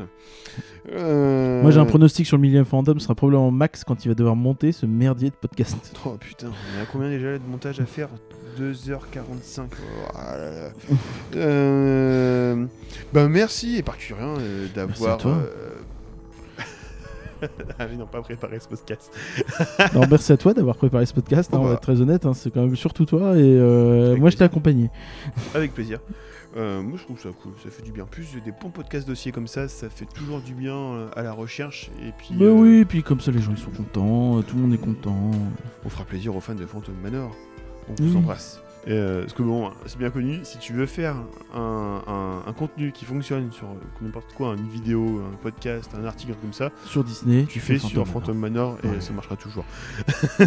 Totalement. On voulait remercier le site Phantom Manor Legend pour toutes leurs recherches qui nous ont beaucoup aidé sur ce podcast, ainsi que les livres de Jérémy Noyer, son entretien avec un empire et les sur Phantom Manor. Et si vous avez d'autres envies de dossiers comme ça un peu longs, pas forcément sur une attraction, n'hésitez pas à nous les envoyer. Ouais, et comme ça on le fera que l'année prochaine, parce qu'on le fait que au mois d'août, euh, autour d'une bière. Ouais, je pensais à autre chose potentiellement, mais, mais tu sais, euh, parce que bah, on aura peut-être bientôt plus de passe annuel, donc faudra, faudra trouver d'autres sujets. Ouais, c'est vrai. Si vous avez un passeport annuel et que vous avez souvent Disney que vous voulez intégrer un label de podcast, euh, vous ne serez pas payé. Euh, on, voilà, je fais pas euh, le truc de fin habituel, un label et la bête, il y a plusieurs contenus, rien d'y les penser, il y a Flan, il y a Disney, tout ça, Music Land, Disney, la Disney Mixbox. Music Box, Mixbox qui pète tous ses stats, c'est incroyable.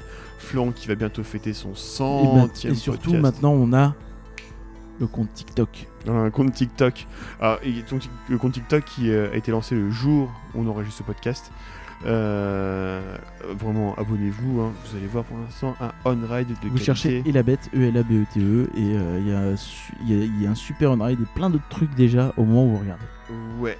Vous Et euh, n'oubliez pas aussi hein, la, la chaîne Twitch avec les labels et l'apéro, avec les contenus un peu euh, à la con, où on joue, on discute tout ça, et puis les replays qui sont présents sur YouTube.